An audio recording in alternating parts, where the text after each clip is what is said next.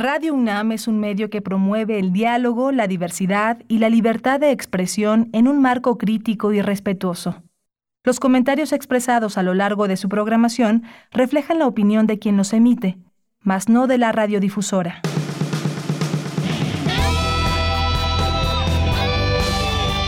Prisma RU. Relatamos al mundo.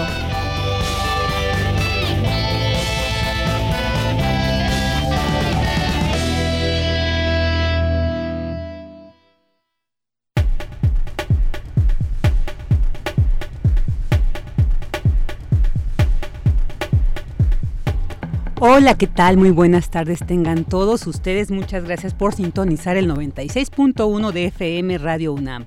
Esto es Prisma RU, les saluda Virginia Sánchez y en nombre de mi compañera Deyanira Morán, titular de este programa, pues le doy la más cordial bienvenida.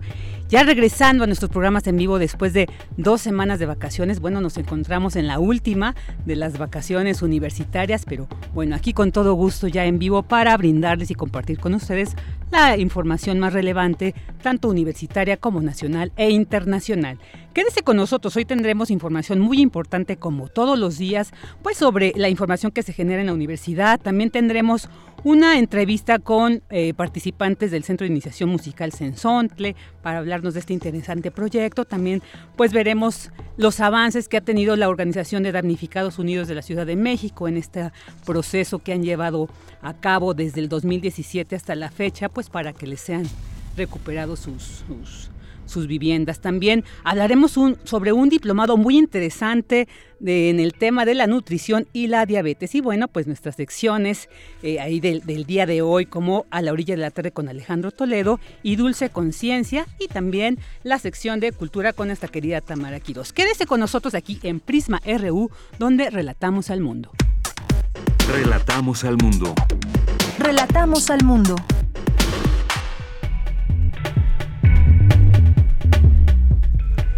Vámonos con la información más relevante. Los abogados en México tienen la obligación de ser verdaderos profesionales de la justicia.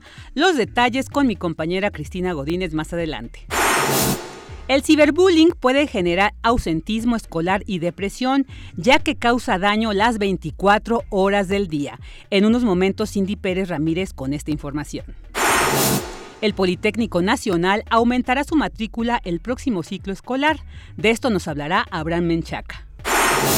Víctor Tolero Mansur, secretario de Medio Ambiente y Recursos Naturales, aseguró que el derrame de ácido sulfúrico de Grupo México en el mar de Cortés no tendrá mayor efecto ambiental. Sin embargo, a través de redes sociales se está convocando a manifestarse en demanda de que se retire la concesión a la minera. El gobierno federal presentó el Plan de Negocios 2019-2023 para petróleos mexicanos. Se busca incrementar la producción para mejorar su posición financiera. Escuchemos a Octavio Romero Oropesa, director de Pemes. En este documento, Pemex también deja clara su apertura a esquemas de negocio con el sector privado bajo un estricto cuidado de sus intereses y con acuerdos justos y transparentes, dejando atrás las prácticas en las que Pemex siempre salía perdiendo. El exgobernador de Veracruz, Javier Duarte, aseguró que negoció su entrega a la justicia durante el gobierno de Enrique Peña Nieto.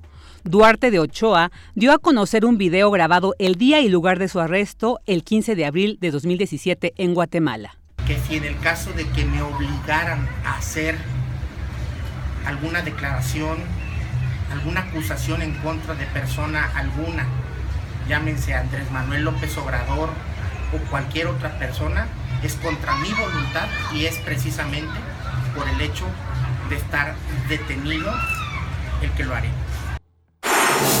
Escuchamos a Duarte. Ahora, este, el exsecretario de Gobernación Miguel Ángel Osorio Chong rechazó haber pactado con Duarte, mientras que el gobierno de Guatemala dijo desconocer un acuerdo previo entre las autoridades mexicanas y el veracruzano. El presidente Andrés Manuel López Obrador se pronunció en contra de la operación de grupos civiles armados. Esto luego que Hipólito Mora anunció que retomará las armas ante la inseguridad en Michoacán. Yo creo que a todos nos conviene actuar en un país en donde exista un verdadero, un auténtico Estado de Derecho. Nosotros somos responsables de garantizar la seguridad pública. Nosotros no eh, estamos porque haya ciudadanos que ocupen esa función que no les corresponde. Los policías de la Ciudad de México podrán estudiar la preparatoria en línea. La nueva plataforma incluirá un módulo sobre derechos humanos.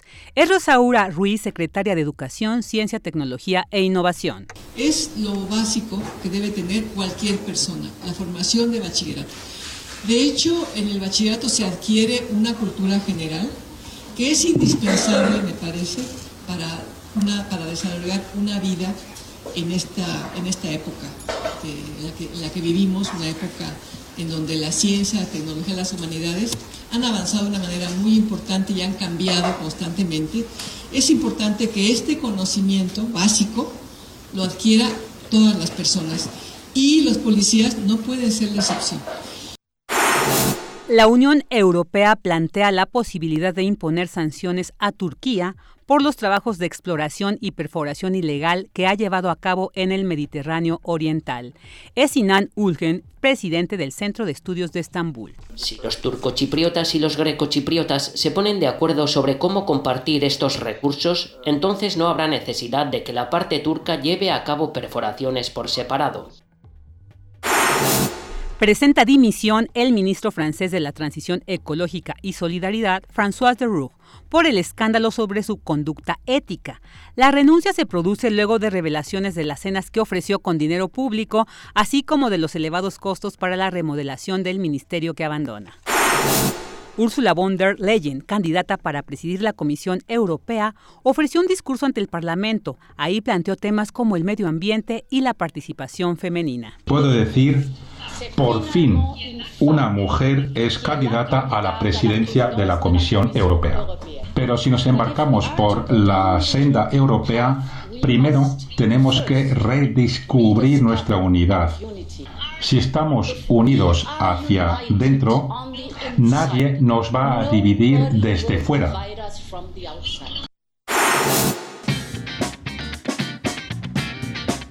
Hoy en la UNAM hacer y a dónde ir.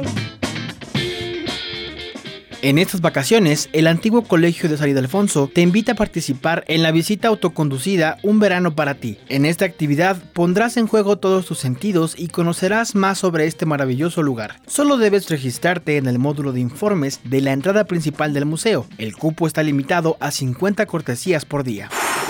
Hoy a las 20.30 horas en TV UNAM se transmitirá el programa México Olvidado que revalora y rescata la esencia de lo mexicano. Si no lo puedes ver hoy, la repetición es el sábado a las 21.30 horas por el canal 20.1 de televisión abierta. Si tu interés es radiofónico, te invitamos a continuar por esta frecuencia. A las 16 horas se transmite el programa Derecho a Debate que conduce Diego Guerrero y en donde abordan y analizan temas de coyuntura nacional e internacional desde una perspectiva jurídica.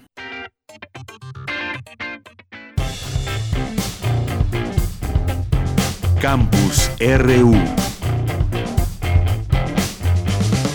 Una de la tarde con 13 minutos y vámonos a la información que se genera en nuestro campus universitario.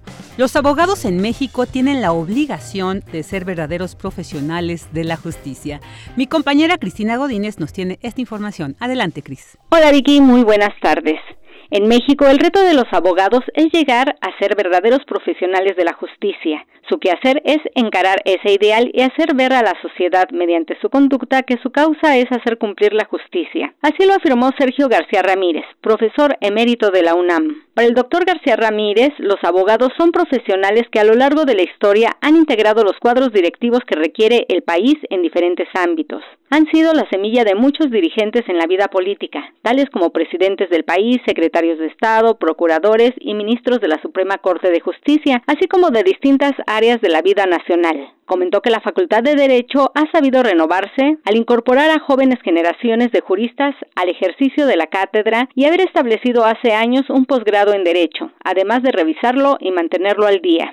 El gran reto para nuestra profesión hoy, en este mundo tan dinámico en el que nos estamos encontrando, es mantenerse al día. La, la ciencia jurídica, la práctica jurídica se desarrolla con gran velocidad. La modificación de las normas, de las leyes, de los criterios jurídicos es muy fuerte. Entonces el gran reto para nuestra profesión es estar al día, darle alcance a la sociedad e inclusive encabezarla en las grandes reformas que está haciendo el país y las que requerirá sin duda en el futuro. Ahora estamos mirando grandes cambios y en el futuro cercano seguramente los habrá todavía mayores. Y es importante que nos ajustemos a esos cambios, no para impugnarlos si son razonables, sino para encauzarlos, para identificarlos y para depositarlos en el régimen jurídico y en su aplicación. Además recalcó que desde la UNAM se impulsó la creación del Ombudsman, de la Comisión Nacional de los Derechos Humanos y una Defensoría de los Derechos Universitarios. El ex juez de la Corte Interamericana de Derechos Humanos señaló que en los tiempos por venir los abogados deberán mantener una posición digna dentro de la sociedad, por lo que deben preguntarse si los ideales de seguridad, de bien común y de justicia están bien recogidos en la normativa nacional y bien asimilados en el ejercicio de la profesión. Por último, comentó que otro reto es mantenerse al día y encabezar a la sociedad en las grandes reformas que se llevan a cabo en el país. Vicky, este sería mi reporte. Muy buenas tardes. Muy buenas tardes, Cris, muchas gracias. Ahora vámonos con esta nota muy interesante. Mire, el ciberbullying puede generar ausentismo escolar y depresión, ya que causa daño las 24 horas del día.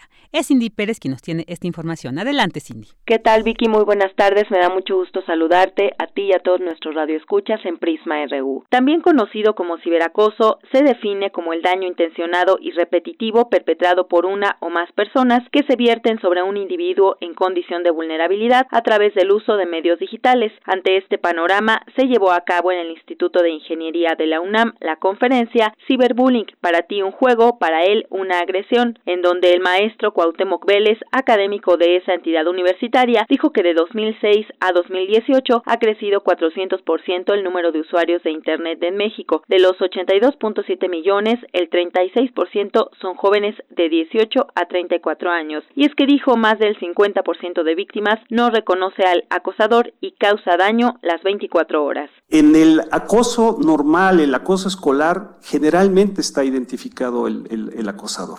Causa daño las 24 horas. La persona puede estar recibiendo mensajes, puede estar recibiendo imágenes, puede recibir videos continuamente las 24 horas del día, lo cual puede apabullar verdaderamente a la persona. Generalmente las víctimas de ciberacoso tienen el temor, sobre todo los menores de edad, tienen el temor de denunciar o de decir algo a sus familias porque existe eh, esa, esta situación de, de la reacción que pueden llegar a tener los padres de familia y de no, de no llevar una acción eh, que vaya a favor de la víctima. El problema es que se toma una reacción un poco eh, determinante, un poco tajante y es el corte, por ejemplo, del servicio de Internet. Eso también le genera temor, le genera ansiedad a la víctima y eso es una de las razones por las cuales también podría eh, pues negar o simplemente ocultar esta acción de ciberacoso que los contenidos normalmente son cuasi permanentes. Por su parte, María José Usabiaga, experta en intervención psicológica, señaló que entre las causas del ciberbullying son el auge de las redes sociales, los servicios de mensajería, el acceso en plena formación y sin supervisión de un adulto.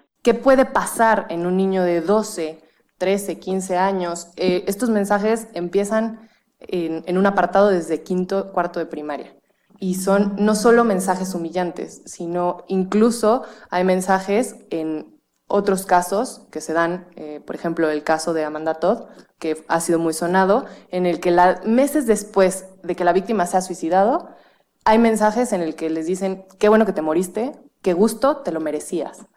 Y investigando a las personas que publican estos mensajes, algunas que no estaban en anonimato mencionan no conocer a la víctima. Y en este mundo yo puedo decir lo que quiero y no pasa nada. El agresor también sufre ciertas consecuencias, como algunas cosas que solo vemos en la víctima, es el tema de ausentismo escolar, el uso y abuso de sustancias nocivas para la salud. Vemos que en la víctima generalmente es una consecuencia de la agresión, mientras que en el agresor hay uso y abuso de sustancias previo al evento de acoso. En ambos casos se ve el tema de depresión y ansiedad existe como consecuencia una baja autoestima y pobre autoconcepto en la víctima. Este es el reporte que tenemos. Muy buenas tardes.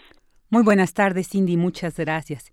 Y ahora vámonos con información del Instituto Politécnico Nacional, donde se aumentará la matrícula el próximo ciclo escolar. Abraham Menchaca nos tiene esta información. Adelante, Abraham. ¿Qué tal, Vicky? Buenas tardes. Un saludo a los amigos de Prisma RU. Y es que este incremento de casi 11% en su matrícula permitirá el ingreso de aproximadamente 6.000 jóvenes más en los niveles medio superior y superior para los sistemas escolarizado y no escolarizado. El director general de esa casa de estudios, Alberto Rodríguez Casas, informó que tras el proceso de reingeniería realizado en la institución, el incremento acumulado en el ciclo anterior y el que está por iniciar en ambos niveles alcanzó 21%, lo que aumenta la asignación de 50.000 a 60.000 estudiantes. Rodríguez Casas enfatizó que la única vía para ingresar al Politécnico es a través del examen de admisión con el puntaje requerido y con base en la oferta disponible en cada unidad y programa académico emitido en la convocatoria. El día 15 de julio se publica la convocatoria en la cual se va a referir que el 15 y 16 podrán hacer su registro en línea. Es muy importante, no tienen que asistir a ningún otro lugar, todo se va a hacer a través del portal institucional. El examen se llevará a cabo el día 21 de julio y el día 28 de julio se publicarán los resultados. Es importante hacer énfasis que solo se van a ofertar los, los lugares en las carreras donde hay espacio, es decir, no se va a abrir toda la oferta educativa del instituto. Es muy importante tomar en cuenta que solo se podrán registrar aquellos alumnos que ya hicieron el registro para, la primer, para el primer examen de admisión. En este caso, pues ya no tendrán que hacer mayor trámite, simplemente registrarse en el portal, pero el requisito es haber presentado el primer examen de admisión. Que no se dejen sorprender, ya los procesos que se hacen a través del portal ya no requieren apoyo o refuerzo por parte de personas externas al instituto y simplemente recurrir a los procesos institucionales para poder aspirar a ingresar a la institución. En total, el Politécnico Nacional oferta 60.812 lugares, imparte 96 carreras de nivel superior, de las cuales 53 corresponden al área de ingeniería y ciencias físico-matemáticas, 24 a ciencias sociales y administrativas y 19 a ciencias médico-biológicas. Vicky, la información que tengo, buenas tardes. Buenas tardes, Abraham, muchas gracias. Porque tu opinión es importante, síguenos en nuestras redes sociales, en Facebook como Prisma RU y en Twitter como arroba PrismaRU. Queremos escuchar tu voz. Nuestro teléfono en cabina es 55 36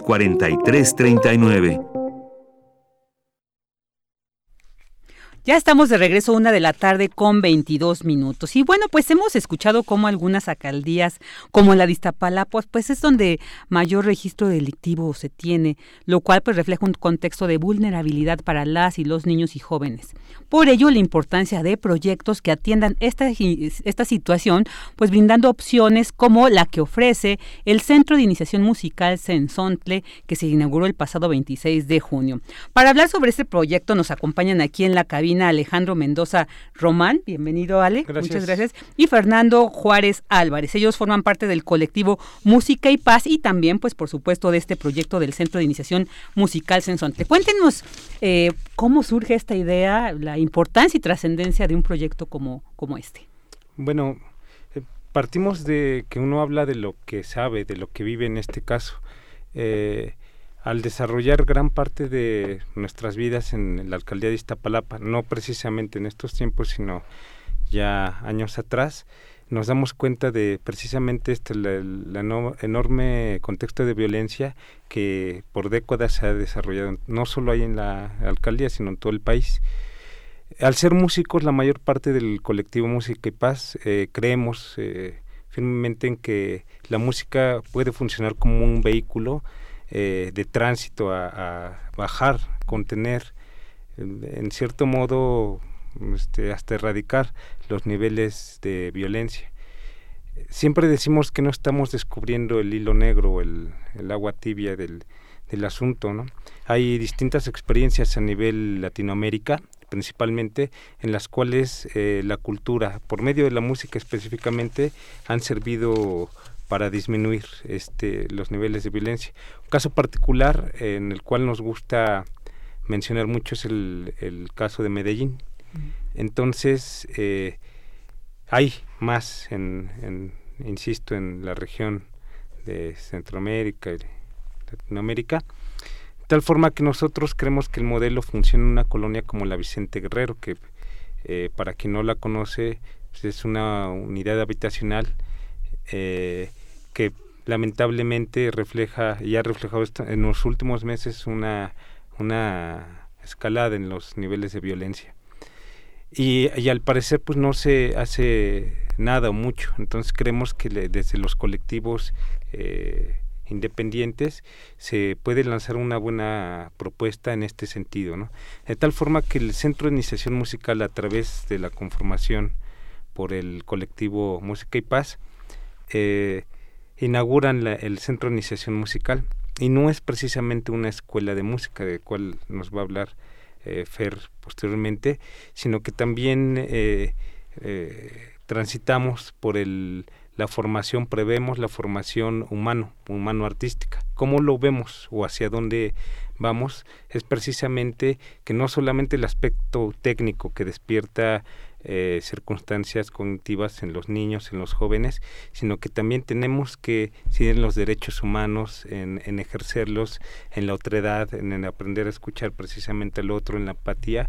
Y entonces las dinámicas que, por ejemplo, para niños eh, se enseña música en el SIM, parte de eso, de saber escuchar al otro, saberlo respetar y no tolerar precisamente, pero son las, las vías. Aprender jugando es, es uno de los de las premisas que, que sostenemos en el centro de iniciación, pero insistimos, eh, para una formación a la par.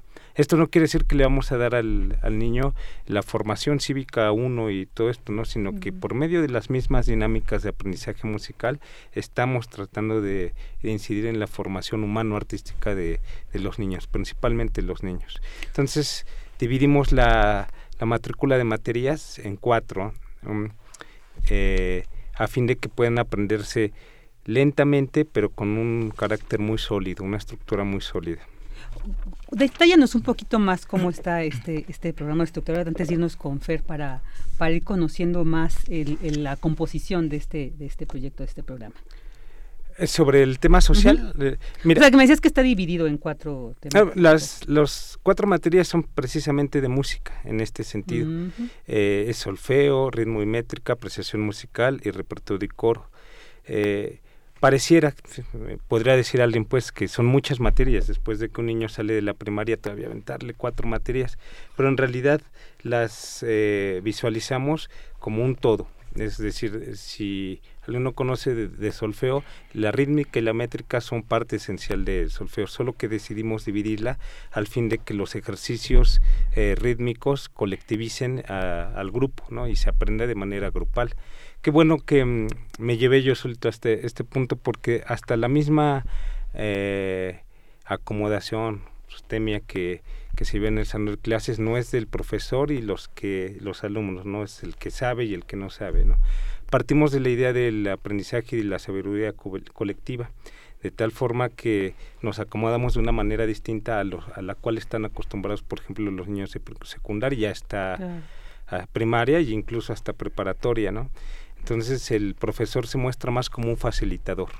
Oye, qué interesante. Decías, eh, habrá quienes cuestionen de que después de la escuela cuatro horas más. Bueno, yo preferiría que mi hijo, en vez de que se llegara a sentar a la televisión, a la computadora, tuviera esta formación, tuviera esta oportunidad de, de tener este acercamiento a la música, porque además, qué importante que desde esa edad no se les empieza, se les estimula esta sensibilidad porque definitivamente cambia la visión de la misma. Y, y, por supuesto la, la, el cómo ellos van proyectando también su, su vida propia, o sea, les van dando, la música te va dando una identidad, te va dando una libertad de expresión, entonces Qué interesante, está muy interesante este proyecto. A ver, Fer, cuéntanos entonces cómo un poco más.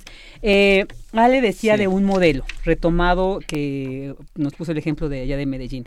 Ustedes, o sea, lo retoman, eh, más bien eh, los influye? ¿Cómo está esto? pues sobre todo nos influye, eh, como bien lo dice Alex, como un medio para combatir el rezago social. El Centro de Iniciación Musical Sensontle pues está ubicado así en una de las zonas de Iztapalapa que, que tienen como que los índices más altos ¿no? de, de violencia. En este caso que está ubicado ahí en, en la colonia Vicente Guerrero. Mm.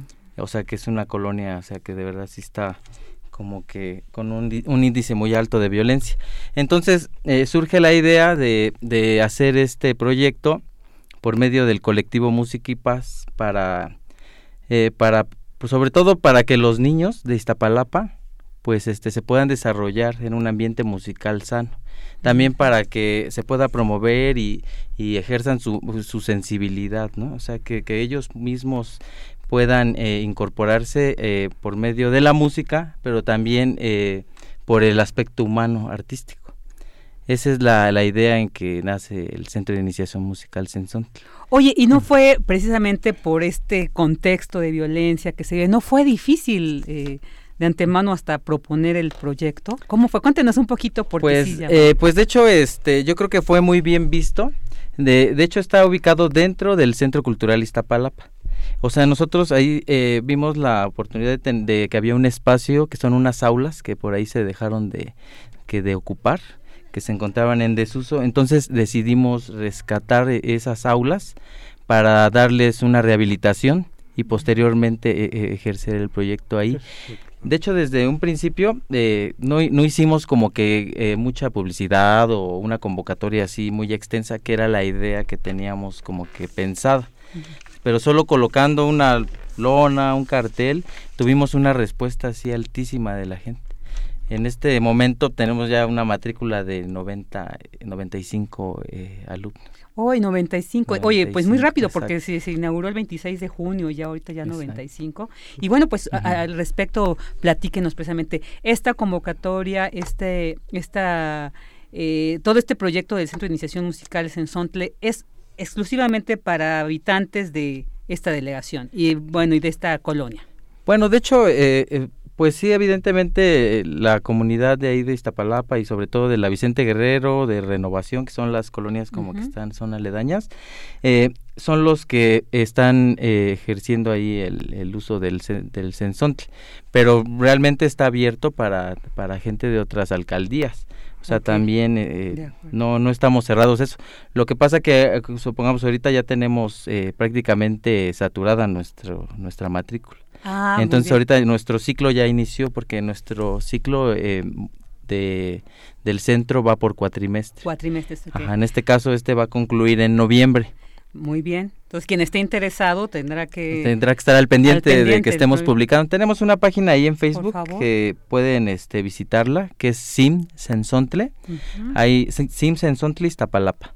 Ahí nos pueden encontrar, igual pedir información y, también para saber cuándo va a ser la próxima convocatoria, que esperamos eh, sea en diciembre, para que arranquemos el siguiente ciclo en enero.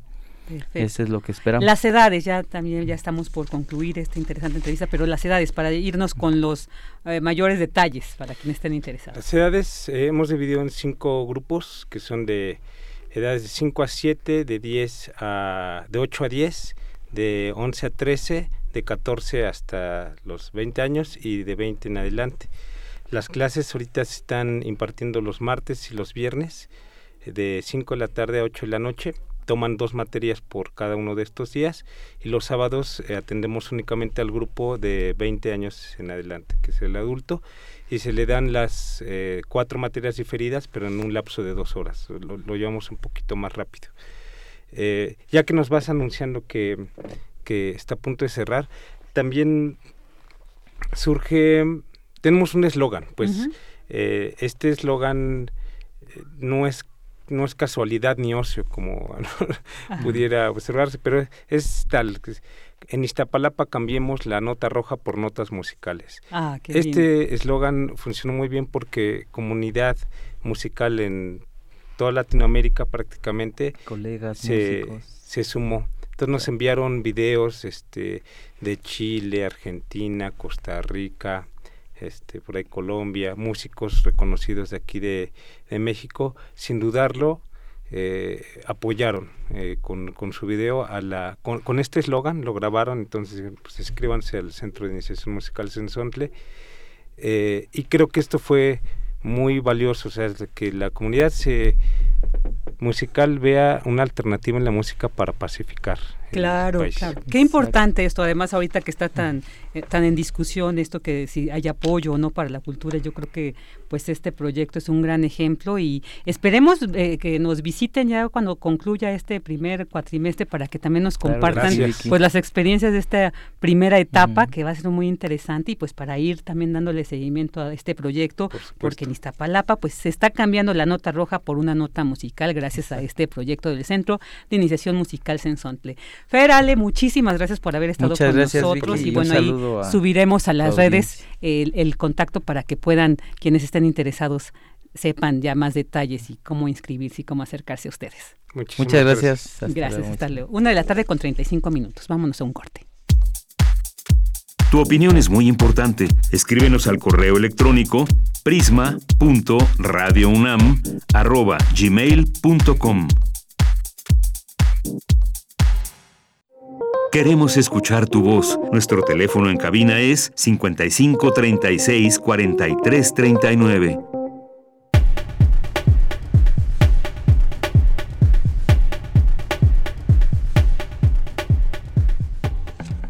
Una de la tarde con 35 minutos y ahora vamos a platicar con Francia Gutiérrez que forma parte del colectivo Damnificados Unidos de la Ciudad de México desde el 2017, desde el 19 de septiembre del 2017 que pues vivimos aquí en esta ciudad y en otros estados este terrible sismo y bueno, pues hemos dado un seguimiento a todo el, el, desarrollo de actividades, de exigencias, de logros ¿no? que ha tenido Damnificados Unidos de la Ciudad de México. Y bueno, pues en los últimos días, en las últimas semanas también ha habido movimiento, mayor movimiento al respecto. Y para platicar sobre esto, pues como dije, tenemos en la línea a Francia Gutiérrez, quien nos pondrá al tanto de cómo van. ¿Qué tal, Francia? Muy buenas tardes.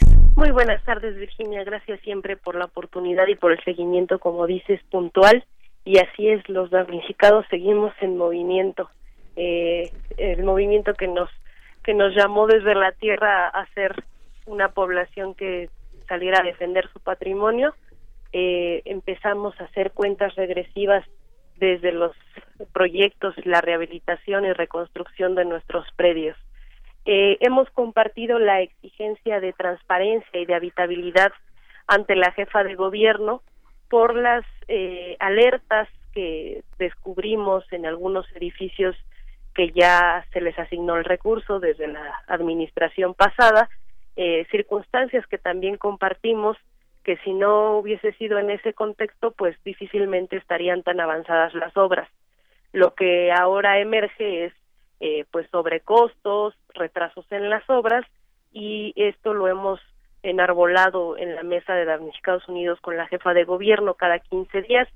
Y ante esta situación más que no tuvo eh, en, en, tiempo y forma el resultado de las auditorías que está haciendo a estos edificios que están en obra ofreció a damnificados unidos visitar el multifamiliar Tlalpan eh, el domingo pasado para constatar con sus ojos eh, pues de qué tamaño era el atraso o eh, pues cómo van físicamente estas obras de rehabilitación y de reconstrucción en el caso de mi edificio. Eh, este recorrido eh, también va a pasar por otros tres edificios más, el de Rincón del Sur 15, edificio 5, que incluso ella ya había visitado para darle la pues la entrada a los vecinos hace tres meses, cuatro meses ya, y pues no ha podido ser habitable porque no están en condiciones de ser habitados esos departamentos. También va a Insurgentes Norte 476 y a Girasoles en Rancho San Lorenzo 32. Estos tres edificios están ya muy próximos a entregarse eh, y por eso también es muy importante que, que cerciore pues cuáles han sido los abusos físicos con los que las empresas eh, lucran con los damnificados y finalmente con el recurso público. Tuvimos un recorrido el domingo que empezó justo con el edificio 1C, eh, en el cual la constructora, el INVI, que es el responsable del recurso de esta reconstrucción, señalaron nuevamente la fecha de entrega el 7 de enero del próximo año y pues todavía indicando que van eh, pues adelantados algunos días pero no lo no lo quisieran eh, pues eh, hacer de una vez así el compromiso de que van a entregar antes por alguna eventualidad que pudiera suceder lo que nosotros eh, señalamos es que pues vemos mucho avance físico pero en los informes que nos dan nos brinca mucho que es 1% semanal desde abril y eso impactaría en que necesitaríamos otro año más porque ahorita estamos rebasando el 54% de avance. Entonces, eh, la jefa de gobierno pidió a las empresas y al INDI que hicieran un informe semanal con las actividades, no solo con el porcentaje, eh, para detallar a los vecinos en, en, qué tanto se está avanzando en, en los trabajos. Eh, pues también hicimos la denuncia de que se nos está excluyendo de los trabajos de áreas comunes a este edificio y el comisionado con la mano en la cintura dijo que estaba privilegiando a quienes iban a regresar primero y con esto pues estaría retrasando también el regreso de estas 40 familias eh, del 1C. Este esto y que se regresan las visitas de la mesa técnica que es otro órgano de la Comisión para la Reconstrucción que hace otra supervisión visual eh, muy técnica con el Colegio de, Arquitectos y de Ingenieros y esta va a regresar mensualmente para constatar. También la jefa de gobierno dijo que no será la única vez que vaya a ver las obras. Eh, después se dirigió a los nueve edificios en rehabilitación, pasó por los cuatro edificios en donde hemos denunciado a la empresa Reingeniería Ecológica REM, y pues los vecinos pudieron de viva voz hacer los señalamientos que les preocupan. Eh, ella vio algunas inconsistencias en los acabados, en, en el impermeabilizante que no se está eh, aplicando bien y eso pues está generando ya humedad antes de ser entregados estos departamentos y para todos los nueve edificios de rehabilitación se comprometió la fecha de entrega, las empresas fijaron todas la misma fecha que sería el 31 de agosto. Lo que queremos resaltar es que pues hay algunos edificios que incluso hace una semana tendrían que estar habitados porque su contrato se cumplió el 10 de julio. Entonces, de por sí ya hay un retraso. Vamos a ver, junto con los resultados que hagan de las auditorías, cuáles van a ser las sanciones por el retraso y en cuestión de sobrecostos, cómo van a sancionar a la empresa para que retribuya en, en más obra, en acabados o en cuestión económica a estos edificios. Francia. Eso es, lo, más destacado. Claro. Eh, oye, quisiera preguntarte, ¿cómo fue la elección de estas empresas constructoras para la rehabilitación? Porque pues sí es, es importante saber este antecedente para entender un poquito como con estas inconsistencias y esta pues falta de, de, de cumplimiento, ¿no? este incumplimiento que han tenido con los acuerdos iniciales. ¿Cómo se, cómo se eligieron las empresas encargadas de la rehabilitación? Hemos señalado que las autoridades, eh, pues desde la administración pasada y en esta, pues no estaban preparadas para atender esta emergencia. eh, nosotros percibimos que no era necesaria una ley, sin embargo, pues ya van dos leyes que se publican, lineamientos que nacen de la realidad que nosotros expresamos y en esos lineamientos eh, también decirlo reflejo de de los cierres que hemos hecho en Tlalpan cuando se aseguraron los recursos para la rehabilitación se publicaron unos lineamientos en donde eh, pues las empresas podían ser elegidas eh, sin ningún referente y eh, la Comisión para la Reconstrucción publicó un listado eh, pues como sugerencia. En, en este caso, el comisionado Tungui fue el que dio este listado en la mesa que teníamos de trabajo con él y él fue el que fue señalando poco a poco cuáles eh, deberían de ser las empresas que atendieran a estos edificios. Eh, eh, entendemos el vínculo porque pues él venía de ser secretario de obras, entonces desde ahí pudo haber una conexión y ya hemos investigado a partir de pues de que hay estas amenazas de no entregar en tiempo y forma pues hemos investigado que sí han tenido mucho trabajo con la Secretaría de Obras o con alguna otra instancia de gobierno y pues de alguna manera pues se ve un, un compadrazgo entre empresas y gobierno. Entonces, eh, pues solo se pidió a los vecinos que ratificaran eh, la, la empresa que, que se fue sugiriendo desde la Comisión para la Reconstrucción. Tenemos minutas que dan testigo de ello. Y lo que no tuvimos fue una oportunidad como para eh, pues tener un proceso de, prueba de estas empresas y si no pues buscar a otras como esto sí es una diferencia con esta administración que el gobierno pues para empezar no le deposita el recurso a los vecinos a través de sus administraciones sino que ellos lo, gestionan hacen todo el proceso de pago a las empresas que ellos mediante un proceso que dicen que es una especie de sorteo o insaculación pues los asignan. Ya hemos también tenido malas experiencias con estas empresas insaculadas eh, con la nueva administración, pero ahí sí pues cargamos la responsabilidad al gobierno directamente. Y acá como lo quisieron dejar en un ámbito entre particulares, siendo que era un recurso público con un fideicomiso público, pues eh, eso no tendría que haber sido así. Por eso todavía estamos e-, exigiendo la injerencia del gobierno, del fideicomiso, para auditar los recursos y el proceso de obra. Pues qué, qué importante, Francia, que ustedes, digo, lamentablemente el, ver que no ha habido un avance significativo como el que ustedes esperan, como el que se necesita prácticamente ante el nivel de la situación, pero qué importante que ustedes estén al pendiente de estas situaciones porque también van a reflejan esa exigencia por establecer una estrategia bien sustentada, bien fundamentada para atender pues las situaciones de estas emergencias ante los eh, pues estas cuestiones como los sismos que seguramente vamos a seguir viviendo. Entonces, pues sí, es muy importante esta labor que ustedes han hecho, Francia, y bueno, pues nos mantendremos, por supuesto, al pendiente de cómo se siguen dando y desarrollando estos avances o, también atorones como ustedes pues siempre nos hacen el gran eh, favor de estarnos compartiendo a los medios. Francia, pues es, lo que podemos ofrecer siempre nuestra nuestra opinión a partir de la experiencia pues sí dolorosa, desgastante, pero muy comprometida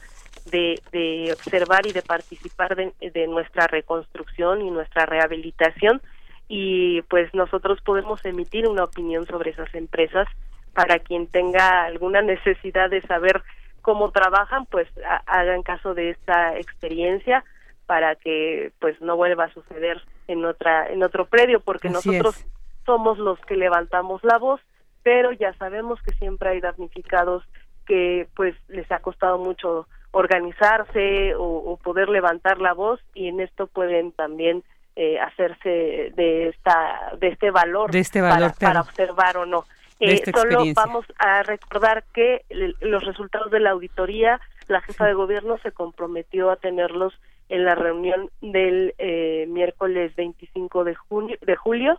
eh, ahí estaremos muy pendientes y para compartir también con ustedes cuáles son las observaciones que desde el gobierno encontraron a estas empresas. Perfecto, pues ahí nos mantenemos al pendiente para seguir también compartiendo esta información con nuestros radioescuchas.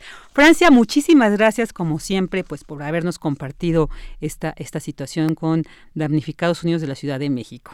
Gracias Virginia. Y rapidísimamente, también el viernes eh, se van a estar eh, ya abriendo las primeras casas reconstruidas en Tláhuac, que decíamos es la zona más eh, rezagada en la reconstrucción, la, la zona de Oriente, Iztapalapa, Tláhuac, Xochimilco, y nuestros compañeros de la Asamblea de Tláhuac pues ya van a estar también con la jefa de gobierno este viernes dando pues la apertura a estas casas reconstruidas. Ay, qué gran noticia, qué bueno, qué bueno, Francia. Pues muchas, gracias. Muchas gracias. Hasta, luego, Francia.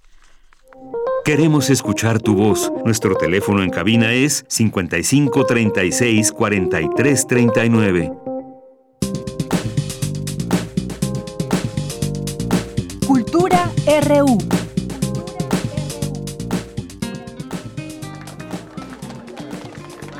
Ladies and gentlemen, this is Mambo number 5.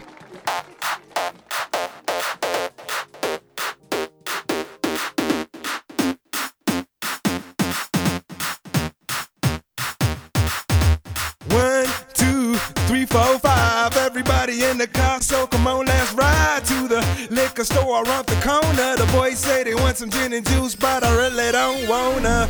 Be a buzz like I had last week. I must stay deep, cause talk is cheap. I like Angela, Pamela, Sandra, and Rita. And as I continue, you know. Y bueno, pues de esta manera bailable, movida, entramos a esta sección tan esperada de cultura con nuestra querida Tamara Quiroz. Querida Vicky, muy buenas tardes a ti y a todos aquellos que nos acompañan a través de esta frecuencia universitaria. Venimos bailando con esta canción, el Mamo número 5, que en algún momento, bueno, fue compuesta por Damaso Pérez Prado, pero estamos escuchando esta, esta versión de Lu Vega, un cantante alemán que... Quiero hacer una pregunta, ¿qué hacías en el verano del 99, Vicky? Uy, ¿dónde estabas? Seguramente en el verano del 99. Estaba en la UNAM, ¿eh? Estaba en la UNAM. Perfecto. Sí, muy y bien. Y seguramente también bailando a Luz Vega. Imagínate, yo en el 99 estaba en la ya tradicional salida de sexto bailando esta canción. Wow. Así de nostálgico el asunto. ¿Y por qué hablamos de esta canción? Bueno, porque queremos invitarlos a dos obras teatrales. La primera es Era mi compa, que se está presentando en la teatrería. Y para platicarnos de todo este tema nostálgico, de qué va la historia, nos acompaña Rodrigo Urquidi. Él es actor y bueno, ya te conocemos de, de, varias obras también, Rodrigo. Pero a ver, cuéntanos de esta obra. Era mi compa, está puesta en escena. Eh, pues Era mi compa, es una comedia bromántica, por así llamarlo. O sea, es una historia de amor de dos amigos, no, no de pareja, sino de amistad. Este, y bueno, es la historia de Iker y de Rafa que se conocen en el kinder y a pesar de que son muy diferentes, pues encuentran que, que el, el, poder más fuerte de su amistad es el amor. Uh -huh. Y luego, pues conforme la vida va pasando, conocen a Lucía, que también pues pone a prueba su amistad, obviamente como en toda en todo triángulo amoroso. Este pero pues está muy divertida. Es un es un back a, a, toda la vida bueno a cómo crecieron ellos y todas estas cosas como Mambo Number no. 5 una, una canción que que, que sí los, los, marca exactamente los marca a ellos. Y pues más que nada es, es, es una comedia te vas a divertir te vas a reír mucho pero pues trata muchos valores sobre la amistad que creo que ahora en estos tiempos que muchas cosas nos están dividiendo que si la política que si eh, la, la, religión, que si el color, que si la sexualidad, que si mil cosas, es bueno recordar que la amistad y los amigos pues son, son para toda la vida, la mayoría de ellos, y, y que hay que valorarlos y hay que, hay que guardarlos en un lugar muy bonito y sobre todo hay que alimentarlo, porque la amistad hay que alimentarla, porque si no, se acaba como todo. Por supuesto, ¿cómo alimentas justo esa amistad para que perdure tantos años? ¿No? Hay personas que llegan a uh -huh. nuestra vida y se van, ¿no? Porque Exacto. llegan en una etapa, hacen su, digamos, eh, su chamba, por Exacto. decirlo de alguna forma, pero hay amigos algo que se quedan. Exactamente. Yo creo que los que se quedan son, este, son personas con las que realmente congenias muy bien y que además existe este respeto, este respeto ante la persona que eres y el respeto ante la persona que uno es y, y te aman, te aceptan y, y, te, y te apoyan en, en, todas tus decisiones. Por supuesto. Oye, en esta obra vamos a ver a tres amigos eh, que tienen personalidades diferentes y que también eso los une, ¿no? Hay una Exacto. línea del tiempo muy bien marcada Ajá. y creo que también, no sé si en teatro se llame también soundtrack, pero juegan mucho también con la música. Sí, este, esta, esta historia la, la, hicieron Aida del Río y Manuel Calderón, que son mis otros dos compañeros, y, y, lo que han estado haciendo últimamente es como contar una historia tipo comedia romántica en el cine, como lo hemos visto, pero en teatro. Uh -huh. Entonces, por eso tiene como una línea y tiene muchas viñetas, como si lo viste al principio, toda esta etapa de, de niños conforme van creciendo, para, para darte la idea de, de una película noventera, por así, así sentirlo, este, y está bastante divertida. Es muy light, estamos, nos quedan nada más tres funciones, tres funciones, exactamente. Nos quedan tres, hoy es martes, así es que hoy pueden ir, hoy va a estar eh, la función, hoy es nuestra eh, antepenúltima función, exactamente. Y exactamente, ¿qué tal mi palabra? Pero nada más nos quedan tres funciones en la teatrería que está en la colonia Roma, en la calle Tabasco 152, este, a las 8.30 de la noche. Y, y, pues también nos pueden seguir en las redes, porque como ya son las últimas tres, este, hay varias promociones. Uh -huh. Así es que síganos en las redes y estamos arroba como era mi compa. Eh, obra y este y pues hay varias promociones ya para que para que terminen de ver la segunda temporada que ya estamos muy contentos porque logramos dos temporadas en la teatrería, que yo creo que es un, reto y un logro muy lindo. Y además hablar del lugar también, que es muy íntimo, es, están en la sala, están cerquísimas, uno es cómplice también de toda la historia y se la van a pasar muy bien. Es, un, es un hermoso lugar, la verdad, y estamos muy agradecidos con la teatrería. Así es, Rodrigo Urquidi. Bueno, pues Era mi compa se está presentando entonces los martes a las 8.30 en, en, la, teatrería. que está en Tabasco 152, en la colonia Roma. Muy bien. Oye, Rodrigo, y otro de los imperdibles también de, teatro y que están ahorita eh, eh, también eh, en esta puesta en escena es Los Camaleones. Y queremos saber acerca de este monólogo que, bueno, también nos lleva a la reflexión tanto de la amistad, pero también de otros sentimientos. Es una tesis que nos lleva a una confesión, tal vez sí, tal vez no. Platícanos más, Tatiana del Real, tú eres parte del elenco de Los Camaleones. Así es, bueno, em, me aventé a producir teatro.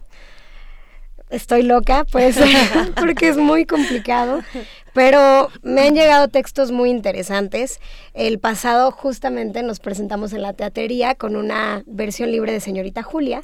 Fue mi primera producción y ahora me meto a producir este monólogo de 45 minutos, escrito por Oscar Liera, que es un dramaturgo mazatleco que lo escribió hace más de dos décadas.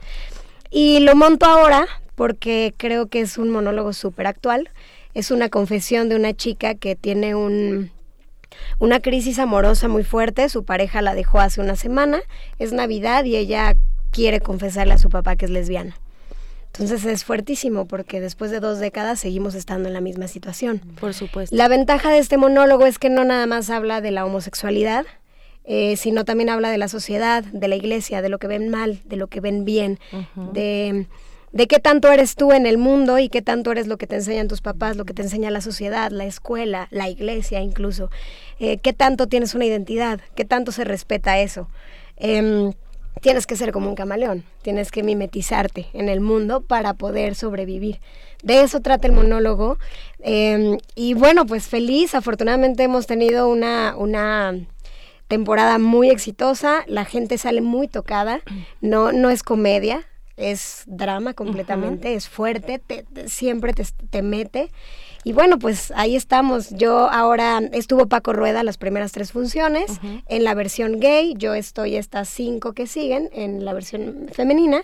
Este, y nos quedan, me queda una función. o sea me queda una función ya. Eh, vale mucho la pena, son 45 minutos. Sí, claro. No cansa para nada y sales, bueno, una hace teatro yo creo que para entretener, sublimar dolores, sacudir conciencias y eso es lo que se está logrando. Por supuesto, nosotros siempre hablamos que el teatro es una catarsis también, ¿no? Buena o mala, eh, como te encuentres siempre va a ser una catarsis. Y este texto de Oscar Liera, que bueno, él, él eh, fue reconocido por las estructuras en la dramaturgia, ¿no? importante en el siglo en el siglo XX, bueno, en la primera mitad del siglo XX. Y también importante comentar que en esta obra nos vamos a llevar la reflexión totalmente. Oye, platícanos un poco, Tatiana, de eh, un poco este reto actoral, porque es un monólogo, o sea, no tienes el respaldo de otro actor, por ejemplo. Mira, nunca lo había hecho. Honestamente, a mí me llegó el texto eh, por parte de mi director, Adrián Darío Rosales. Me llega el texto, lo leo y digo, va, sí, venga, hagámoslo. Empezamos a ensayar y no, pues sí es un rollo, justamente porque no hay nadie quien te salve, te tienes que salvar tú solita. Y estás sola, estás desnuda, pues, y si el público no siente, pues tu interpretación valió un carajo. Este, fue difícil, hasta la fecha es difícil, toda la semana estoy preocupada por el texto, porque si el día que hago la función me preocupo por el texto, no sale. Por supuesto. Prefiero estar preocupada por el texto toda la semana y ese día meterme en Laura y ver qué pasa, pues. Así es, mira, siempre sentimos, es como cuando te metes al Superman, a este juego que estás hasta arriba. Esa adrenalina que sientes. Cuando vas a caer. Todos los actores la sentimos antes de escena. Y ya cuando caes, pues súper padre. Pero haciendo un monólogo esa adrenalina se vuelve espantosa. Me parece maravilloso. Oye, y también me parece maravilloso que hayan tenido las dos, las dos versiones, ¿no? la versión de eh, un hombre gay, la versión de una mujer gay también. Sí, tendremos otra temporada donde habrán muchas sorpresas, donde queremos meter muchas cosas. Ah, ya verán. Muy bien, mientras esa sorpresa llega, bueno, invitamos al auditorio a que vayan a ver Los Camaleones. Se están presentando en el Centro Cultural Autogestivo El 77. Sí, que es en Abraham González 77, Colonia Juárez un forito muy chiquito, 70 personas máximo. Y estamos el domingo a las 6 de la tarde, es la última función, así que de corazón les pido que vayan. Por supuesto, y además también platicar algo que mencionaban en, en la obra de Era mi compa, es esta recomendación de boca en boca, ¿no? Cuando uno va al teatro y le dice, ¿sabes qué? Yo te recomiendo esta obra porque me divertí, porque me gustó, porque la actuación no te la puedes perder, incluso hasta uno se fija, no sé, en la escenografía, ¿no? Porque hay muchísimos elementos importantes en toda una puesta en escena. Así es. Entonces invitamos a la gente a que vaya al teatro. Muchísimas gracias, Rodrigo Urquidi, por hablarnos de Era mi compa. Gracias por la visita.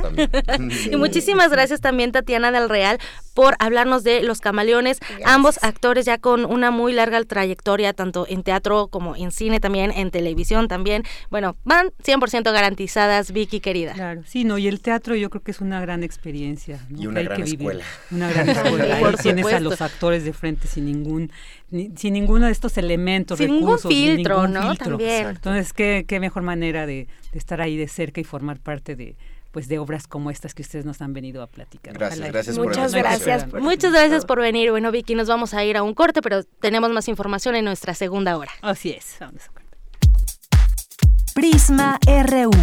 Relatamos al mundo.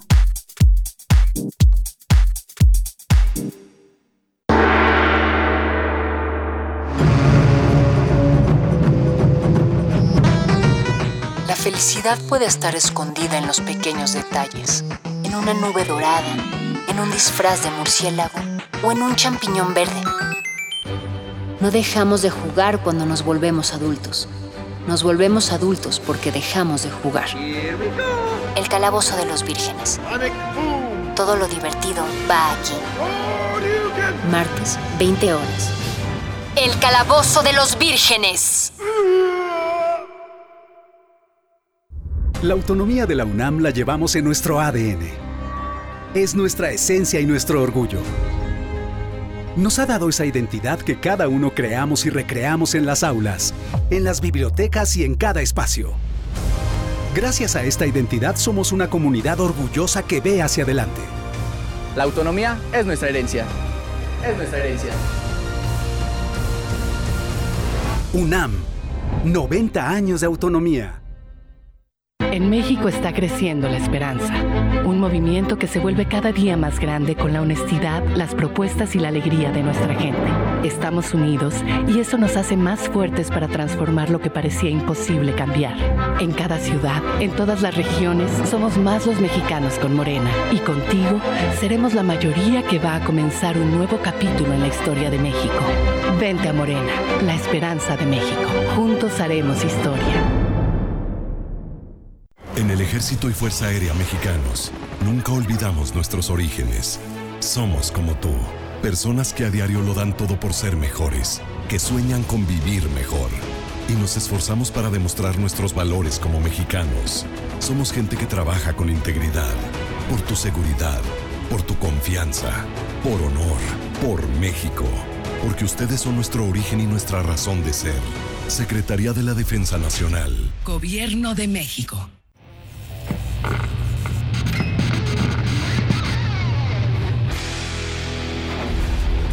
Por cortesía de cuando el rock dominaba el mundo, un minuto de...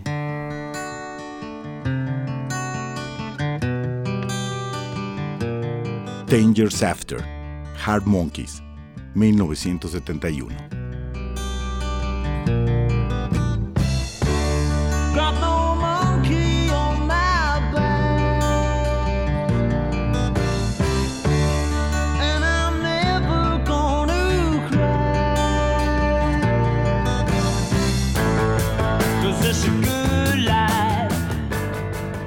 Escúchanos todos los viernes a las 18.45 horas por esta frecuencia. 96.1. Radio UNAM. Experiencia sonora.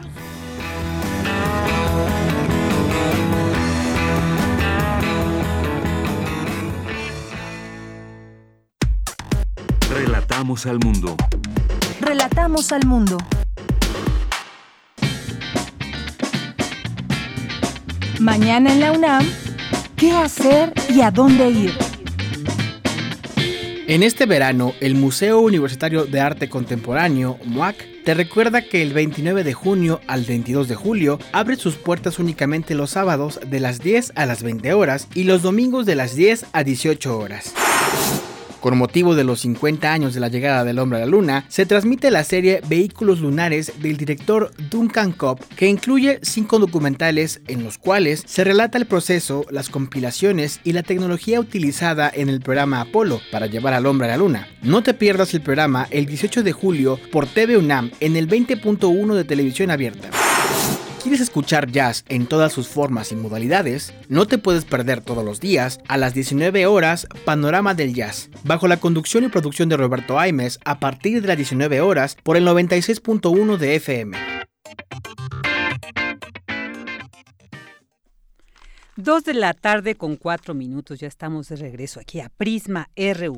Vamos a seguir. Bueno, antes que nada queremos agradecer a quienes, como siempre, nos brindan, nos comparten sus comentarios, sus puntos de vista a través de las redes. Y bueno, eso siempre es muy enriquecedor, pues para seguir aquí eh, teniendo esa visión e incorporar a veces sus dudas, a veces sus comentarios. Así que muchas gracias a quienes nos siguen y nos acompañan durante estas dos horas de Prisma RU.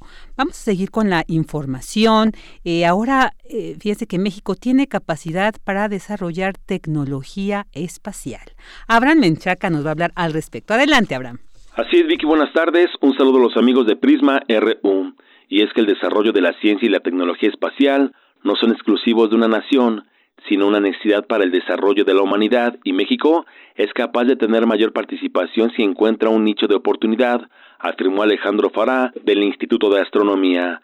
Detalló que la carrera espacial va más allá de solo diseñar cohetes o transbordadores indicó que existen diversas áreas de oportunidad, como la medicina, ingeniería y minería espaciales, así como el estudio del funcionamiento del cuerpo humano en diferentes atmósferas, pues en gravedad cero se presentan desorientación, disminución de masa muscular y descalcificación. En la minería espacial dijo, ya se cuenta con tecnología, pero es importante crear nuevos materiales como textiles y aleaciones. Hoy día ya no es una necesidad de un país, no es algo que impulse alguien para algunos, es una necesidad que tiene la humanidad. Todos los que hacen o van a hacer desarrollo en ciencia y tecnología espacial tienen la obligación de trabajar en equipo, no nada más como NASA o como JAXA o como ESA, las agencias de Japón y Europa, sino tienen que colaborar. Hoy día no necesitas empezar de cero. Lo que tienes que hacer es subirte al tren que ya lleva velocidad para aportar con tus capacidades más conocimiento y más desarrollo. Por ejemplo, no es importante empezar a desarrollar cohetes de cero. Lo que es importante es, por ejemplo, que ingenieros mexicanos estudien la fricción del cohete durante el lanzamiento, que hay gente que lo puede hacer. Y México tiene gente preparada para eso. La respuesta es que tiene cabida en cualquier ámbito óptica, electrónica, mecánica, ciencia, física, medicina. Simplemente hay que encontrar los nichos. Vicky, el universitario aseguró que los científicos e investigadores mexicanos tienen las mismas capacidades que sus contrapartes europeos, estadounidenses o asiáticos. La diferencia radica, indicó, en el apoyo que reciben, pues en México es aún muy limitado, por lo que una idea tarda en llevarse a cabo 15 o 20 años. Finalmente, el académico destacó la importancia de que en México se este tipo de desarrollo y ciencia no solo por el dinero, sino para tener un beneficio social al abaratarse los costos de diversos productos, ya que todos tenemos, indicó, un poco de tecnología espacial en nuestras manos. Vicky, el reporte que tengo. Buenas tardes. Buenas tardes, Abraham. Muchas gracias. Y claro, hemos eh, compartido con ustedes también muchos proyectos que dan cuenta de esta, de, este gran, de esta gran capacidad que tenemos en el país para en el ámbito de la tecnología espacial. Y bueno, pues hemos sabido y siempre hemos sentido, hemos eh, escuchado, hemos dicho que los perros, que el perro es el mejor amigo de la humanidad y bueno, es que estos seres son muy especiales, pero además hay unos estudios que revelan que los perros tienen la capacidad de interpretar las emociones de sus dueños. Cristina Godínez nos tiene esta información. Adelante, Cris.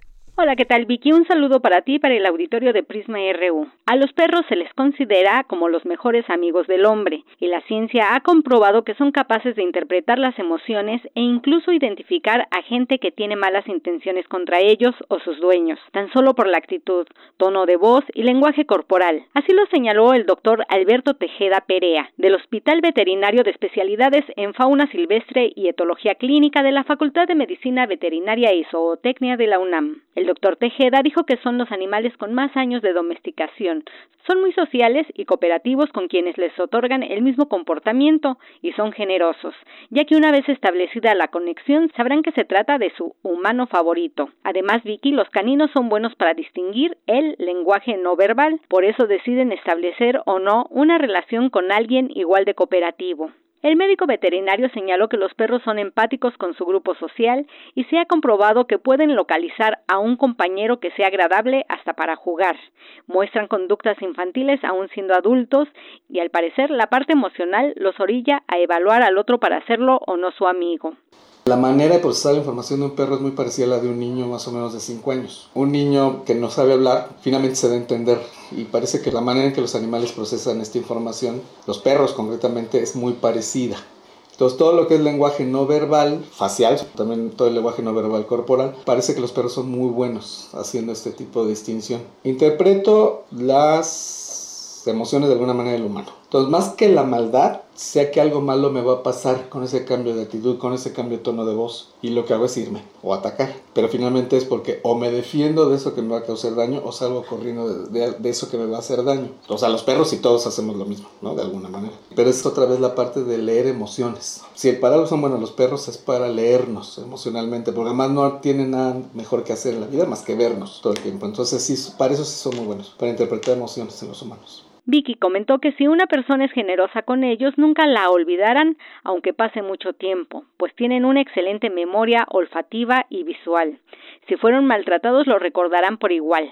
De acuerdo con Tejeda Perea, los perros en general son tolerantes, pero cuando muestran agresión es por un proceso ansioso y se puede tratar de un animal con problemas mentales. Vicky, por definición, la inteligencia es la capacidad de resolver problemas. Un can es inteligente emocionalmente y eso lo aplica en su vida diaria, cuando quiere que su dueño lo alimente, lo pasee o lo acaricie, pero si sufre de ansiedad ya no resolverá estas circunstancias y estará irritado, aunque la situación no lo amerite. Con un trastorno así puede ser altamente agresivo, miedoso o sonámbulo, alertó el universitario. En terapia conductual, los expertos de la UNAM manejan métodos de refuerzo para modificar la emoción del animal. La mayoría de los perros que acuden al hospital universitario tienen altos índices de ansiedad, miedo y o agresión, por lo que trabajan con ellos y sus dueños con el objetivo de reiniciar la relación y enfocarla a un estado emocional positivo. Como las personas, ellos prefieren establecer vínculos con individuos generosos. Vicky, esta sería la información. Muy buenas tardes. Buenas tardes, Cris. Muchas gracias. Internacional RU.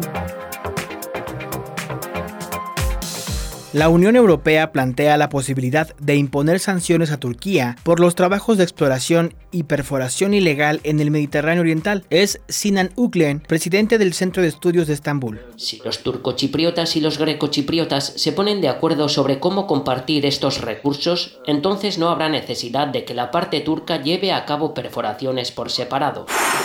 El ministro francés de la Transición Ecológica y Solidaridad, François Derlucky, presentó su dimisión a raíz del escándalo sobre su conducta ética. La renuncia se produce luego de revelaciones de las cenas que ofreció con dinero público, así como los elevados costos para la remodelación del ministerio que abandona.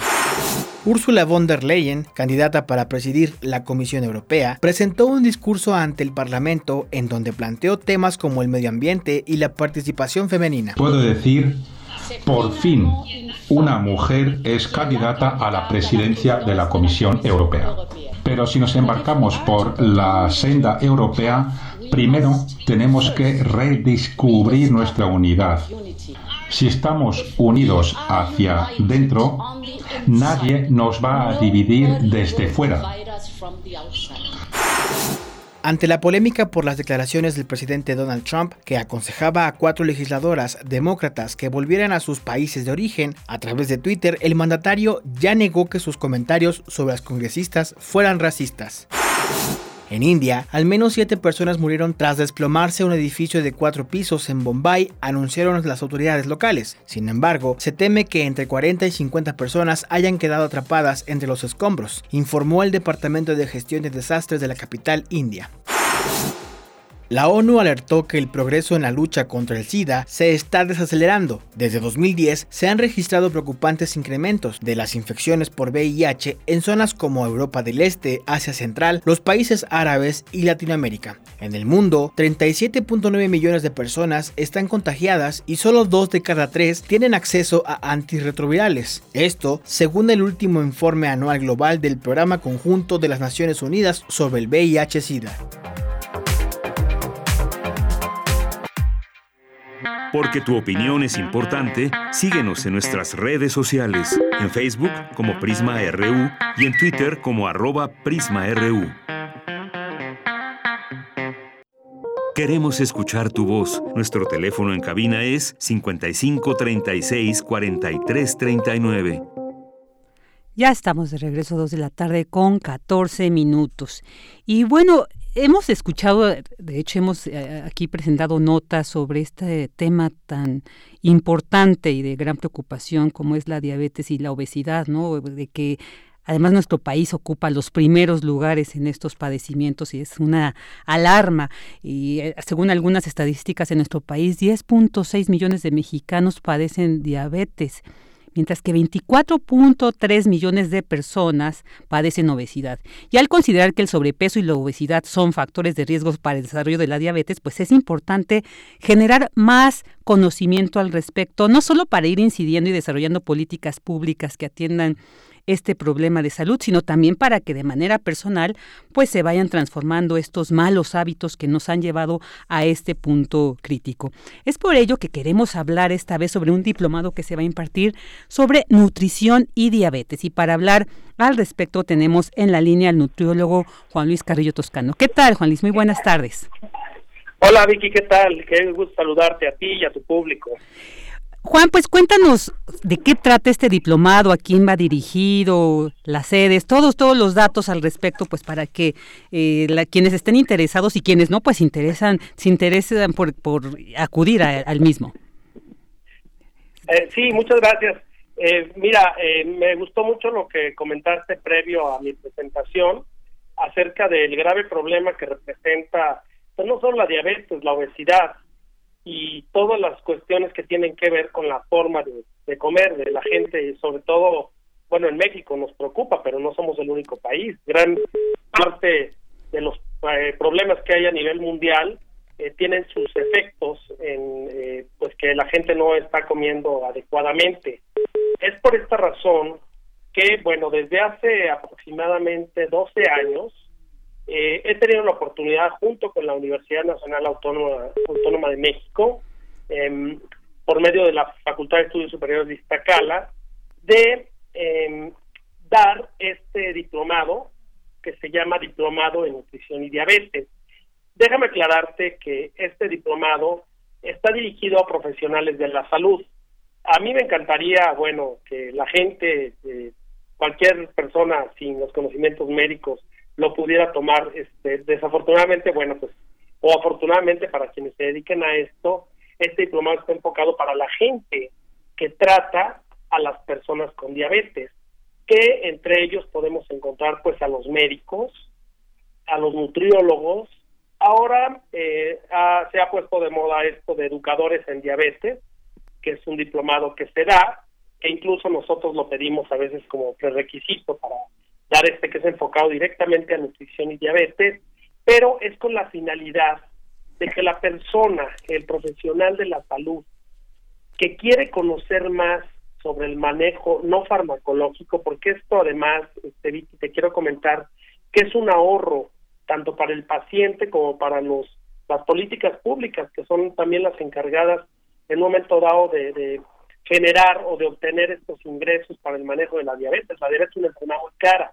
Entonces, lo que ofrecemos en este diplomado es una serie de conocimientos para que la, el manejo de la enfermedad, sobre todo no farmacológico, es decir, actividad física, hábitos de vida, nutrición, que es muy importante porque la diabetes es una enfermedad que está llena de mitos, em, sobre todo mitos alimentarios, eh, eh, y esto ocasiona pues que la gente pues, vaya por otro camino y que cuando ya quiere eh, tomar eh, cartas en el asunto de forma seria, pues ya se complicó con algún eh, pseudo remedio, ¿no? De estos tantos que hay en, en, muchos de los medios que no son serios.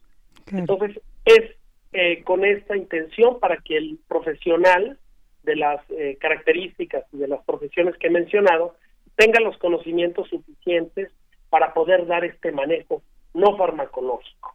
Claro, también aquí veía que a los que a los licenciados en enfermería, que también forman parte de, Ah, este tenemos, sí, sí, lo omití, eh, licenciados en enfermería también, porque ellos también eh, son en gran medida responsables de lo que come la gente, ya sea en un medio intrahospitalario, si tienen un, eh, ahora que se acostumbra mucho el home care, el de los enfermeros que van a, a casa a cuidar a, a, pues, a personas que están con con algún padecimiento, adultos mayores, bueno, que lo conozcan también y que sepan de esto.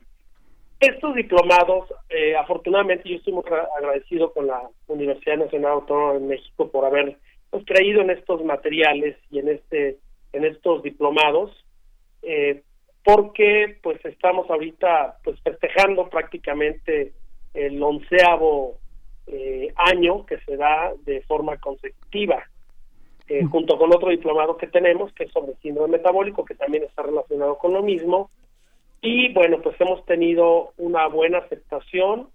Eh, afortunadamente cumplen su cometido. Eh, nos hemos topado con personas que lo han llevado y que, bueno, agarraron la línea del manejo del paciente con diabetes, de nutrición, actividad física y de toda la parte no farmacológica. Con decir no farmacológico no me refiero a que no se ven temas de los medicamentos que tienen que ver con, con el cuidado y el manejo de la diabetes, porque también están médicos involucrados en, el diplomado.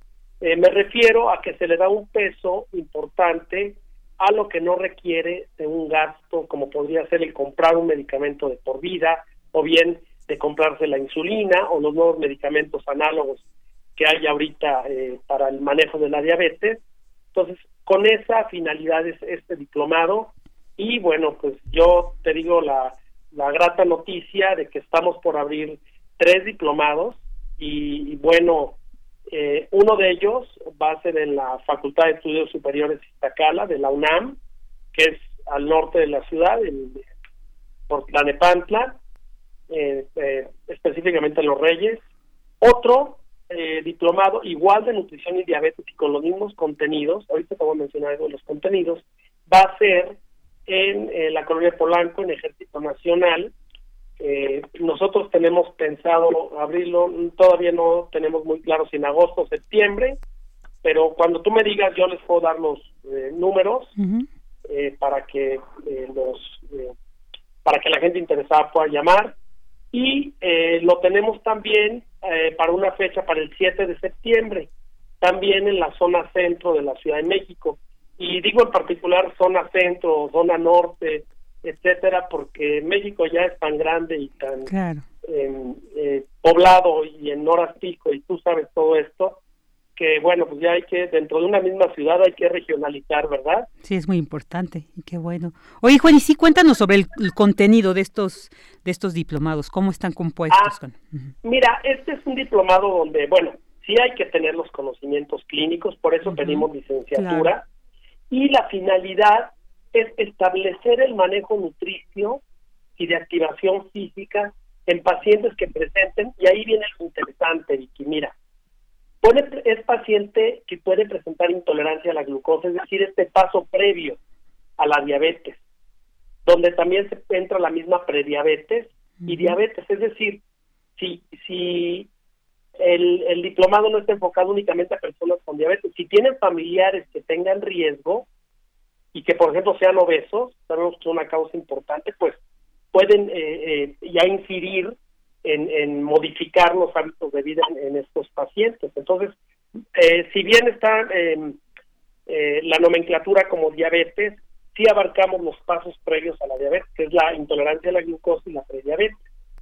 Y se les dan eh, herramientas a los médicos y a los participantes del diplomado de tipo antropométrico, es decir, de las medidas corporales, sea, como la circunferencia de cintura, el peso, la estatura, lo que conoce como índice de masa corporal, que ahora ya se maneja mucho este término, y eh, del manejo eh, eh, nutricio, se les da muy, muy arropado la parte de nutrición y la parte de actividad física y se les dan algo así como técnicas para que puedan em, trabajar con el paciente en diferentes entornos. Tú sabes que el, entorno es muy importante en lo que es el cuidado del paciente. Este diplomado consta de siete módulos. Déjame decirte que para integrar los módulos, toda la parte eh, pedagógica de este diplomado tiene una exhaustiva em, revisión por parte de un equipo multidisciplinario de la universidad, eh, donde entran pedagogos, nutriólogos, médicos, eh, psicólogos, este, y, y, toda, todo el, digamos, este personal que lo valida y que de alguna manera, pues, hace que los módulos pues tengan un contenido que realmente cumplan con el objetivo. El primer módulo habla sobre nutrición y dietocálculo aplicado a la diabetes, es decir, se va hablando de las generalidades de cómo se debe calcular eh, la, la parte alimentaria a un paciente con diabetes. Luego se da una recordadita de la bioquímica de la diabetes, ¿sí? qué es lo que está pasando a nivel bioquímico. Posteriormente se habla en el módulo 3 de las comorbilidades, es decir, de aquellas enfermedades que van junto con la diabetes, porque la diabetes como tal, pues la identificas que porque está elevada la glucosa, pero estas personas a veces tienen problemas con el colesterol, con los triglicéridos, tienen la presión alterada, ¿sí? O son personas que tienen obesidad. Entonces, estos componentes les llamamos comorbilidades de la diabetes. Esta es una parte médica donde se da una revisión, sobre todo actualizada, de las comorbilidades de la diabetes. Después se eh, pasan al módulo 4, donde se ve la parte de psicología aplicada a la dietoterapia del paciente con diabetes. Porque es muy fácil a veces decir, bueno, pues te voy a cambiar la dieta, sí, pero el paciente a veces psicológicamente no está en una fase donde tenga la apertura para poder eh, entender cuáles van a ser cuáles van a ser las modificaciones en su estilo de vida, en su alimentación y todo. Entonces, podríamos decir en términos muy coloquiales que se da una pequeña blandadita paciente para que pueda permear en él eh, la información que será más adelante. En el módulo 5 ya vemos propiamente el manejo nutricio en el paciente con diabetes y con sus comorbilidades. Es decir, se ve el manejo del paciente al diagnóstico, al año, a los dos años, a los cinco años, a los diez años, a los veinte años, porque conforme va avanzando el paciente con diabetes, a veces se van sumando enfermedades, estas comorbilidades de las que estoy hablando. Entonces, se hace un manejo, digamos, por etapas de la enfermedad. En el módulo 6 se ve acerca de la actividad física del paciente con diabetes. Contamos con una profesora que es muy, muy eh, avesada en estos temas, sobre todo que tiene mucha experiencia trabajando en el paciente con diabetes y hace recomendaciones en cambio de la actividad física de los pacientes con diabetes. Y trabajamos eh, siempre aprender haciendo, ¿no? Es decir, eh, los alumnos se activan físicamente porque pues para recomendar actividad física pues hay que estar activos. a veces lo podemos o lo tratamos de ver a través de un eh, de un cristal, ¿no? Y nosotros pues podemos también ser eh, personas que tenemos el mismo riesgo por no tener esta activación física. Entonces se ve esto de una forma muy integral y eh, a diferencia de muchos diplomados, y creo que en esto hemos sido pioneros junto con la FESI Tacala de la UNAM, de que damos una práctica clínico-nutricia. Fíjate, en esta última parte, que es la parte evaluatoria de los alumnos, el aula donde estamos se convierte en un mini hospital. Ah, qué interesante. Donde los alumnos dan atención abierta a pacientes que quieran eh, eh, que quieran la atención, ya sea quienes tienen riesgo con diabetes, de diabetes, o quienes ya tienen la enfermedad, o quienes tienen familiares que quieren cuidar. ¿Qué te parece esto? Es una forma de, como eh, a mí me llama mucho porque esto es algo que tiene la universidad Exactamente. Eh, en muchas de sus escuelas, por ejemplo en odontología, ¿no? Exacto, donde este ya vínculo, en los ¿no? últimos semestres ellos tienen la práctica. Y es que es ahí donde también se genera pues gran parte del conocimiento, ¿no? Esta praxis tan necesaria pues para eh, este tipo de Claro. conocimiento, sobre todo, además estos que están tan involucrados con la salud. Juan, eh, quisiera preguntarte ya para cerrar la entrevista, informes cómo e no. inscripciones, por favor, para quienes estén interesados y lo podamos subir a las redes. Ah, muy bien. Mira, este para informes de los diferentes diplomados te voy a dar eh, el número es el 5512 0693. Muy bien. Es el, aquí en la Ciudad de México. 5512 0693. Eh, si están interesados en más información de los diplomados, yo con mucho gusto se las puedo detallar. No sé si te puedo dar mi correo electrónico. Sí, a ver, y ya lo anotamos y ahí para tener ambos ambas posibilidades de, información. Sí, es eh, Juan Carrillo. Luego una letra P de Toscano, que es mi segundo apellido. Arroba Yahoo o Yahoo, no sé cómo le llaman. punto com. Perfecto. No lleva MX, es una Puro punto importante. Muy bien. Quien esté interesado, eh, también tengo otros cursos diplomados, ya tenemos mucho tiempo en la docencia, eh, sobre todo que no es un curso, no es un diplomado privativo para nutriólogos. Aquí ah. damos la apertura a médicos, como tú dices, también a licenciados en enfermería. Y bueno, por ahí a veces se nos puede la gente de odontología y todo, que no hace daño conocer de diabetes. Hay gente que entra por el interés propiamente porque tiene un familiar con diabetes, quieren saber el manejo. Claro, sí, sí, sí, muy eh, importante. Cosa que yo pues les agradezco, aunque el diplomado está diseñado para gente que va a dar consulta, bueno, el tener estos conocimientos, así es, este, pues no nos están, eh, no, no nos está sobrando. No, para Te agradezco mucho el, que me abran este foro, eh, yo sé la importancia y pues, te agradezco mucho la, a la misma Universidad Nacional Autónoma de México por darme la oportunidad de compartir un poquito de lo que hemos aprendido. Claro que sí, Juan Luis Carrillo, pues muchísimas gracias por informarnos sobre este diplomado Nutrición y Diabetes. Aquí ya nos quedamos con los datos para quienes estén interesados. Y bueno, pues muchas gracias, como es tu eslogan.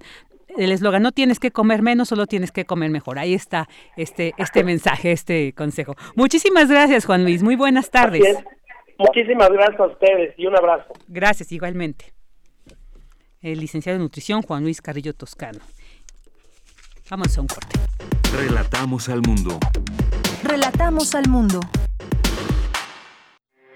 Porque tu opinión es importante, síguenos en nuestras redes sociales, en Facebook como Prisma RU y en Twitter como arroba PrismaRU. Dos de la tarde con 30 minutos y ya es el momento de que esta cabina, de que esta estación se llene de poesía. Y ahora nos acompaña Alejandro en esta sección de Poetas Errantes. ¿Qué tal, Ale? Muy buenas tardes. Hola, ¿qué tal? Gracias por la invitación. Eh, bueno, en esta cápsula tendremos la oportunidad de escuchar casi todas las voces de mis compañeros, de, mis compañeros del servicio social, eh, recitando un pequeño fragmento de diversos poemas que escogí para esta cápsula. Y bueno, básicamente de lo que se trata este programa es eh, resaltar la utilidad o, la función que puede tener eh, la poesía, tanto para quien la escucha como para quien la recibe. Eh, y asimismo, pues también ver los temas que aborda la poesía, que pueden ser muy diversos. Hay poetas que hablan de la ciudad, por ejemplo, Efraín Huerta en algún momento lo hizo, y hay otros que pueden ser muy solemnes, hay otros que pueden ser incluso más relajados como Whitman. Y este, y bueno, pues básicamente de eso va el programa del día de hoy. Ay, qué bien, qué interesante. Vamos a escucharlo. A continuación escucharemos a los poetas errantes de Radio UNAM. Poeta soy,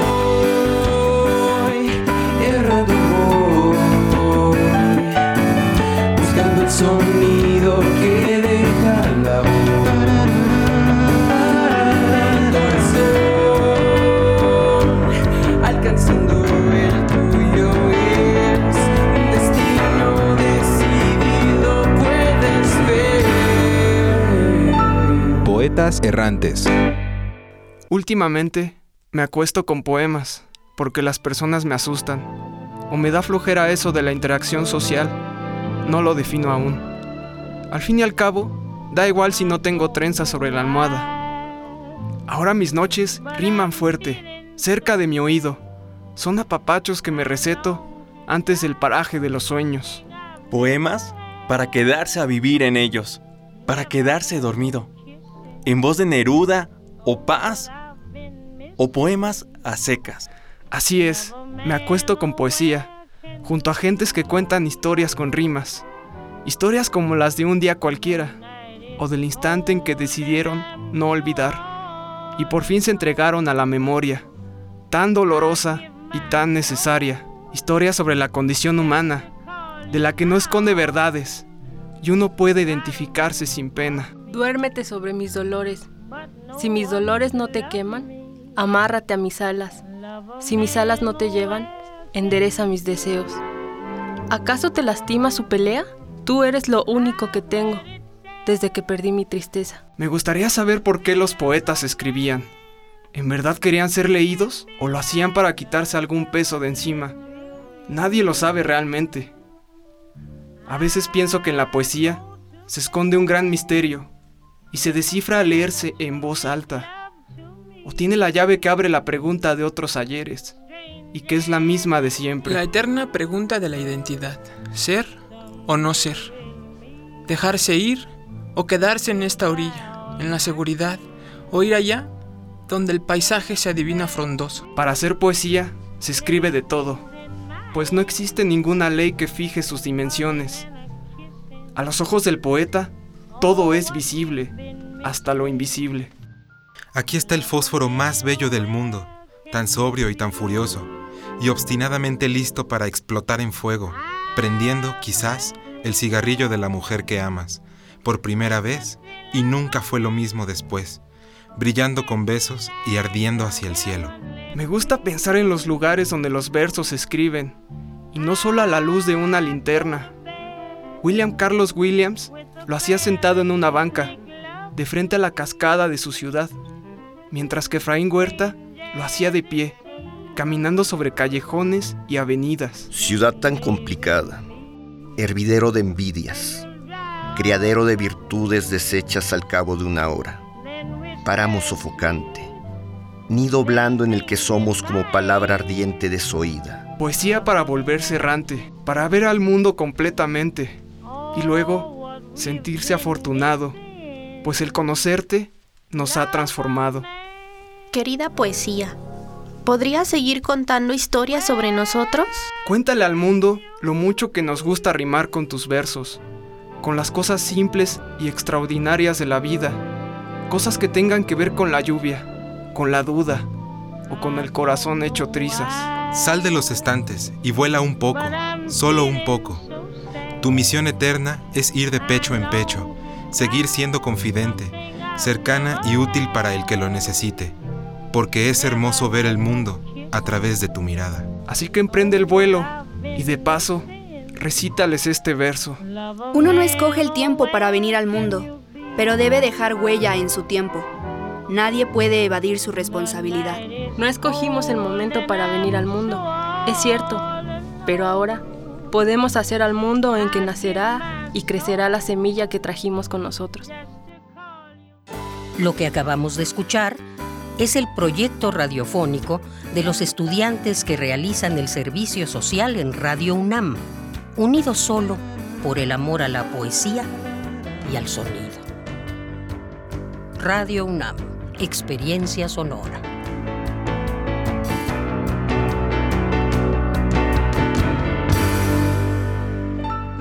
Pues qué maravilla escuchar este trabajo de los compañeros de servicio social y qué mejor manera, ¿no? De hacerlo con poesía y como escuchamos la poesía sirve para amar, para soñar, para olvidar, para crear, para muchas cosas. La poesía nos acompaña en el momento que la invitemos, ¿no? En cualquier situación.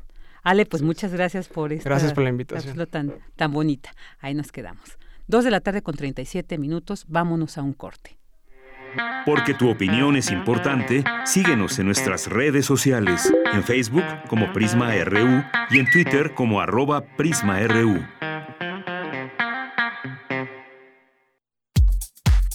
Prisma RU. Relatamos al mundo. Queremos escuchar tu voz. Nuestro teléfono en cabina es 55 36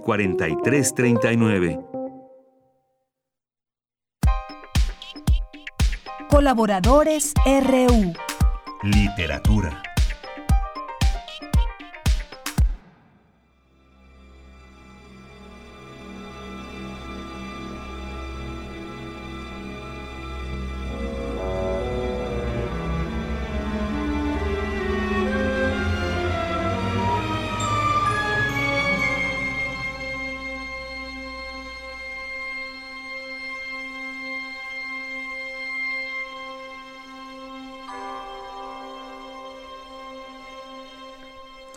Y bueno, ya llegamos a esta sección que como todos los martes les llevamos a ustedes a la orilla de la tarde con Alejandro Toledo, quien esta vez tenemos el honor de que nos acompañe aquí en cabina. ¿Qué tal, Ale? Muy buenas tardes, bienvenido. Muy bien, ¿qué tal? ¿Cómo estás? Bien, muchas gracias. Pues muy aquí entusiasmada por este tema del que nos vas a hablar, pero quiero que lo digas de tu viva voz.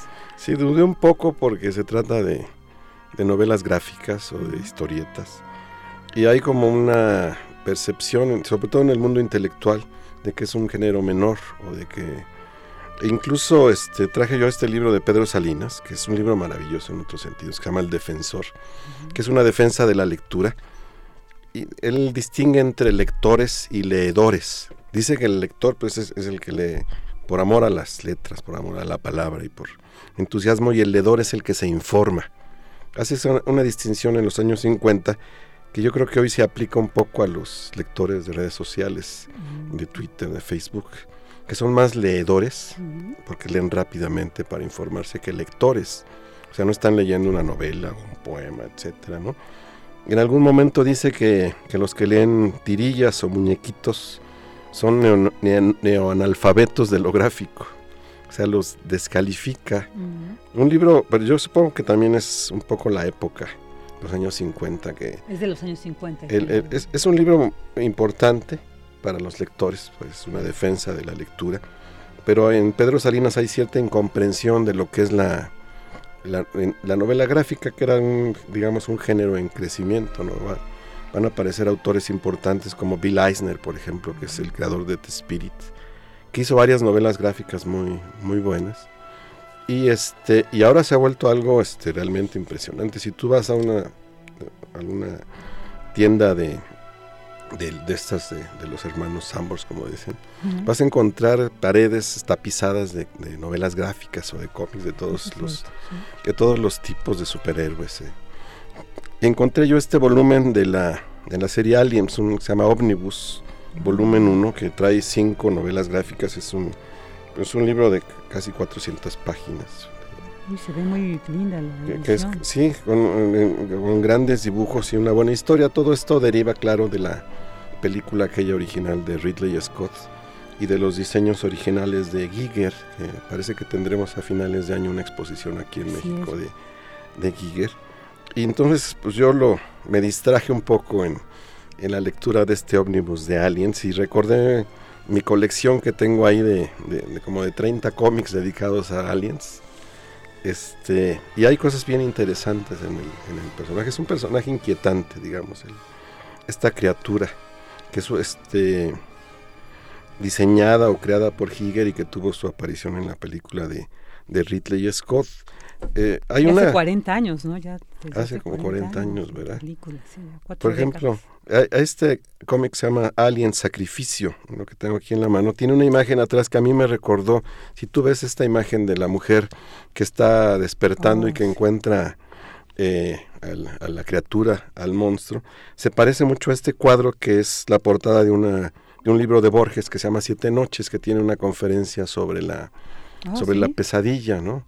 Borges recuerda que la pesadilla es la, la yegua de la noche, nightmare es, la, es la, como el origen, digamos, estimológico de la palabra pesadilla en, en, inglés. Entonces es impresionante cómo se pueden comparar ambas imágenes y cómo el alien tiene esa, digamos, esa, eh, un poco viene de ahí. Eh, es, es, es, un ser dedicado a, la, a matar, a asesinar y a subsistir.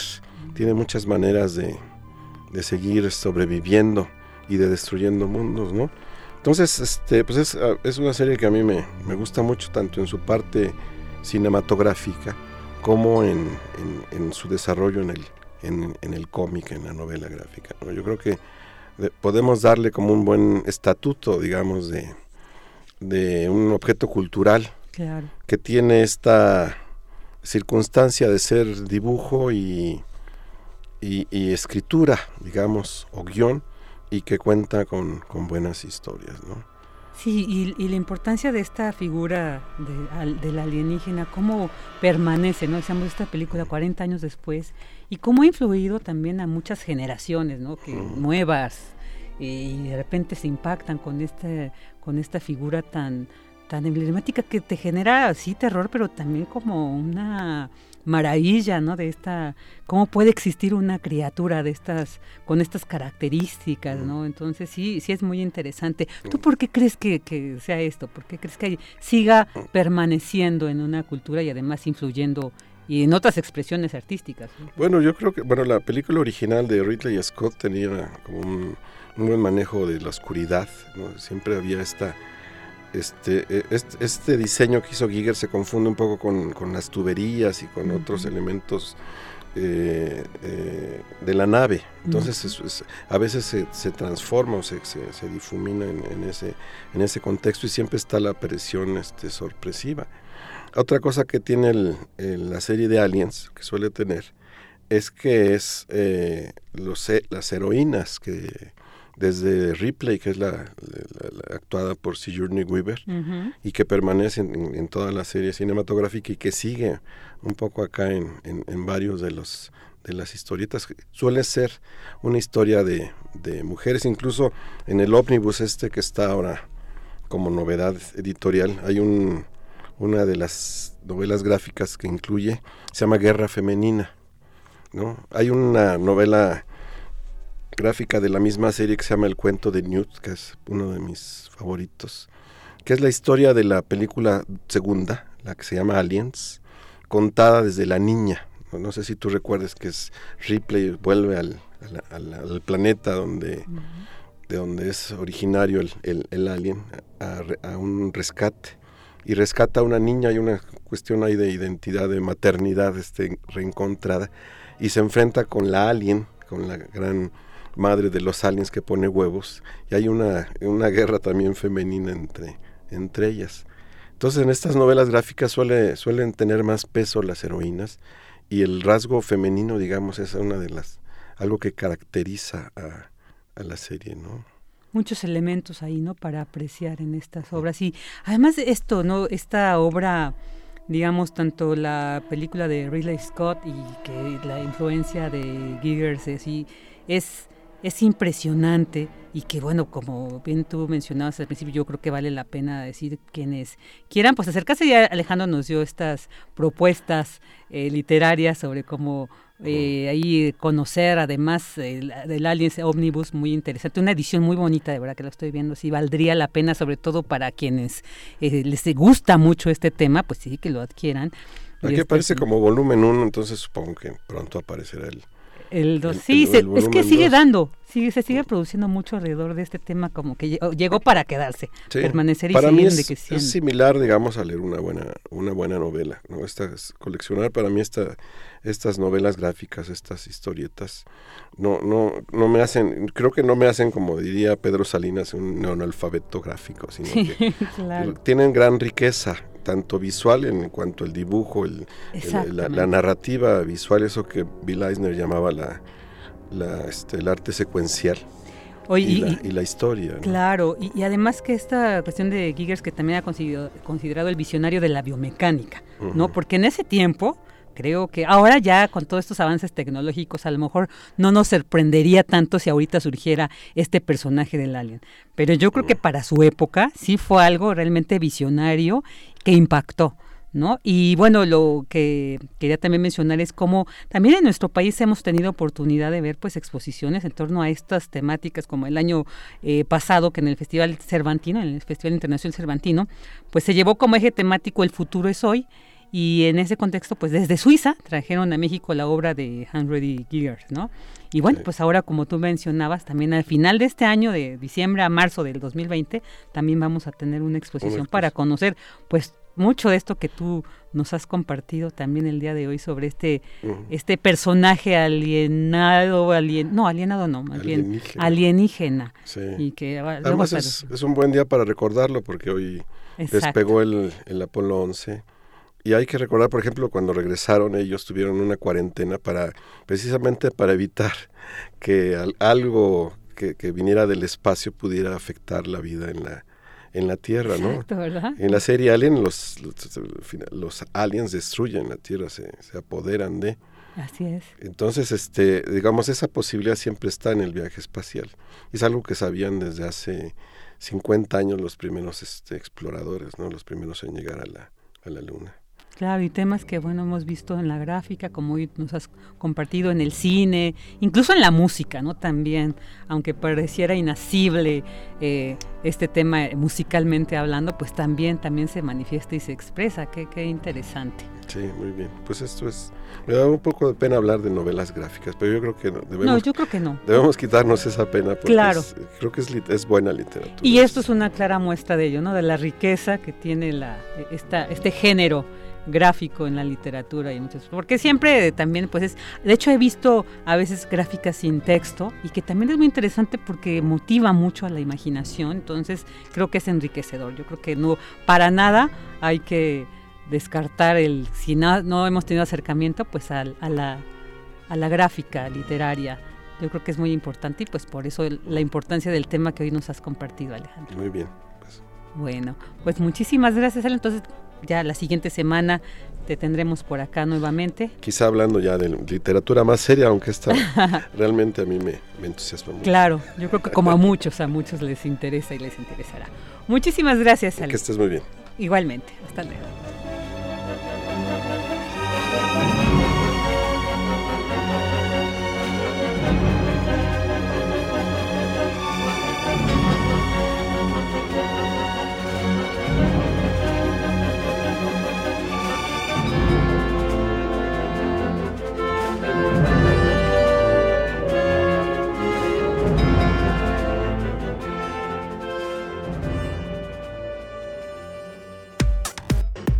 Relatamos al mundo. Relatamos al mundo. Porque tu opinión es importante, síguenos en nuestras redes sociales, en Facebook como Prisma RU y en Twitter como arroba PrismaRU.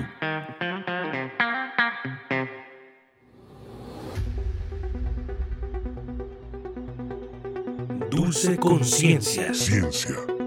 En Prisma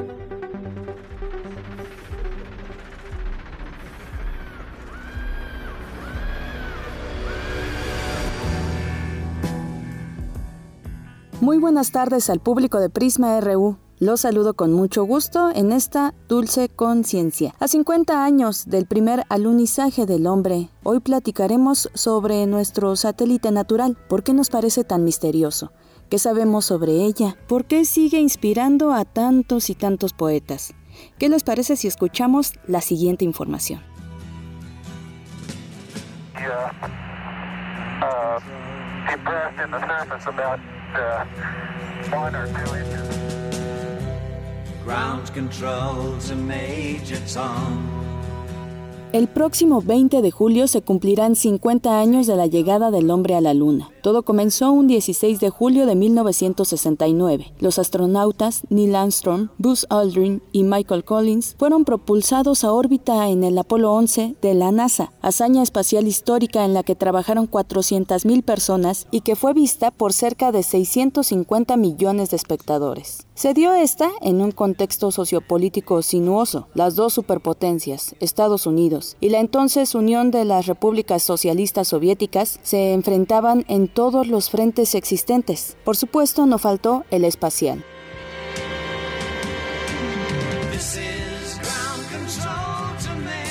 Los soviéticos llevaban la delantera al ser los primeros en colocar un satélite en órbita terrestre, el Sputnik 1, o en poner un ser vivo en el espacio, la perrita Laika en el Sputnik 2, pero el broche de oro se lo llevaron los estadounidenses al lograr el primer alunizaje. Hay quienes sugieren que en realidad se trató de un montaje hollywoodense, incluso tal vez dirigido por Stanley Kubrick, para que Estados Unidos tuviese ventaja en la carrera espacial. No obstante esas teorías, lo cierto es que cada vez se sabe más sobre la Luna. 50 años después del primer alunizaje, el gobierno de Donald Trump se ha propuesto regresar allí en 2024, como etapa previa al gran salto a Marte en 2030. Por primera vez, una mujer pisará el satélite. Así es que el nuevo programa de la NASA para conseguirlo se llamará Artemisa, como la hermana de Apolo.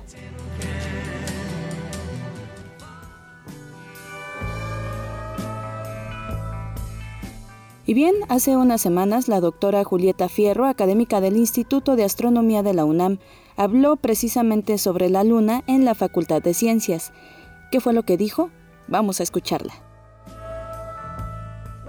Personas piensan que México significa el ombligo de la luna. Y yo siempre me fui con esa idea divina. Pero ahora que estoy en la Academia de la Lengua, mis amigos neoatratos me han dicho que nada. Eh, lo que sí sucede es que el diámetro de México, el más largo, es igual que el diámetro de la luna. Y eso sí es muy bonito, ¿no? Que nuestro, nuestro país cabría perfecto en la luna. En realidad tenemos una luna muy grande, Plutón, bueno, que ya no es planeta, igual lo recuperamos. Eh, su luna más grande es Caronte. Y bueno, respecto de, de, la Tierra, pues nuestra luna también es de tamaño considerable. El primero que vio la luna fue Galileo, con un telescopio. Una idea es poner telescopios en la luna. ¿Por qué? Porque desde la Tierra, por mejor que sea el sitio de observación, las estrellas no se ven como puntitos de luz, que es lo ideal, lo que se llama el límite de refracción de la luz.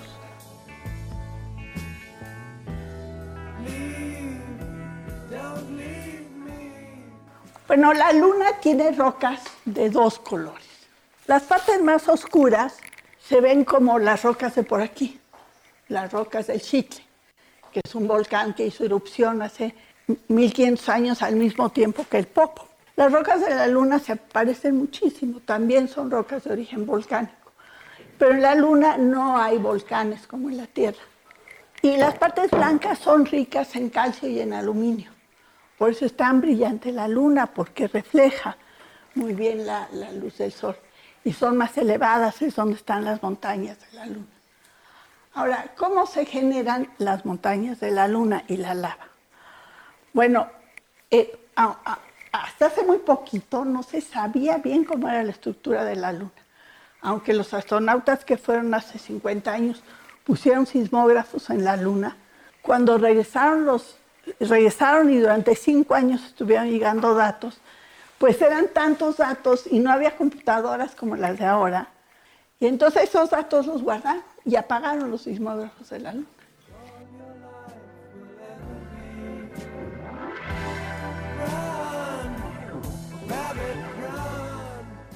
Pero ahora, 50 años después, que ya tenemos herramientas muy poderosas, se, se, analizaron los sismos de la Luna y se pudo saber que tiene un núcleo como el de la Tierra, mucho más caliente, rico en metales. Causa de los, de los derrames de lava en la Luna es que se hacen grietas y en esas grietas emerge la lava y llena las partes bajas. Y por eso los, los las partes oscuras de la Luna son lavas endurecidas que llenan los antiguos cráteres de impacto. ¿Cómo se hicieron las montañas en Mercurio y en la Luna? Se encogió la Luna, se encogió, ah, perdón, aquí, y así se hicieron las montañas en la Luna. Bueno, se ha explorado el lado oscuro de la Luna, pero no el otro lado. Cuando fueron los astronautas, se dieron cuenta que había polvo muy fino en la Luna pero como talco. Una cosa terrible, o sea, se ve así muy, ay, el pie. Pero se levantaba ese polvo, entraban a la nave y estaban llenos de ese polvo que no se quitaba con nada, les daba una lata espantosa. En los vuelos subsiguientes, ahorita ya se inventó una aspiradora para la astronauta que va a ir en el 2024, ella va a llevar una aspiradora para su traje. Pues así concluye el día de hoy esta dulce conciencia. Pronto les platicaremos más sobre la luna. Mientras tanto, los dejamos con la siguiente frase. Tienes una cita con un científico. Este es un pequeño paso para el hombre, pero un gran salto para la humanidad. Neil Armstrong. Porque tu opinión es importante, síguenos en nuestras redes sociales, en Facebook como Prisma RU y en Twitter como arroba PrismaRU.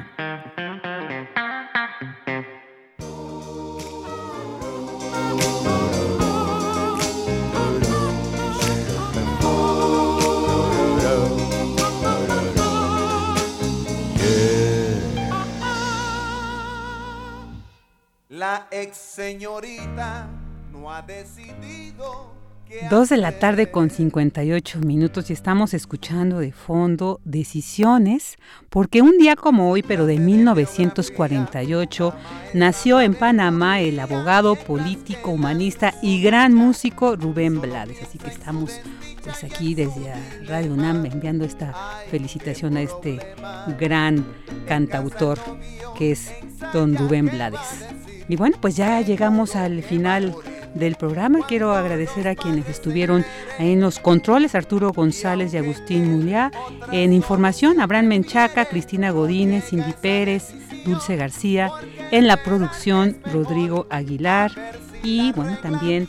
Eh, Tamara Quiroz en la sección de cultura, en la continuidad Andy Candy y bueno, pues yo soy Virginia Sánchez, que en nombre de mi compañera Deyanira Morán, pues le quiero agradecer y en nombre de todo el equipo que hizo posible la transmisión de este programa ya de regreso en vivo, pues queremos agradecerles su atención y que nos hayan seguido a través del 96.1 de FM y a través del www.radio.unam.mx. Le deseamos una excelente tarde a pesar de que ya tiene mujer, ha decidido tener una aventura a lo Casanova y le ha propuesto a una vecina que es casada de la manera más vulgar y descarada que cuando su marido al trabajo se haya ido, lo llame para él ser su enamorado. La señora que no es boba se lo cuenta a su marido y el bravo decide cómo no invitar al atrevido y ella lo cita cual lo acordado. Y el vecino sale todo perfumado con ropa limpia que su esposa le ha planchado y trae una flor que se encontró en el tendedero. Dígalo, love story. Y dentro de casa de la vecina está el marido, indeciso sobre dónde dar primero.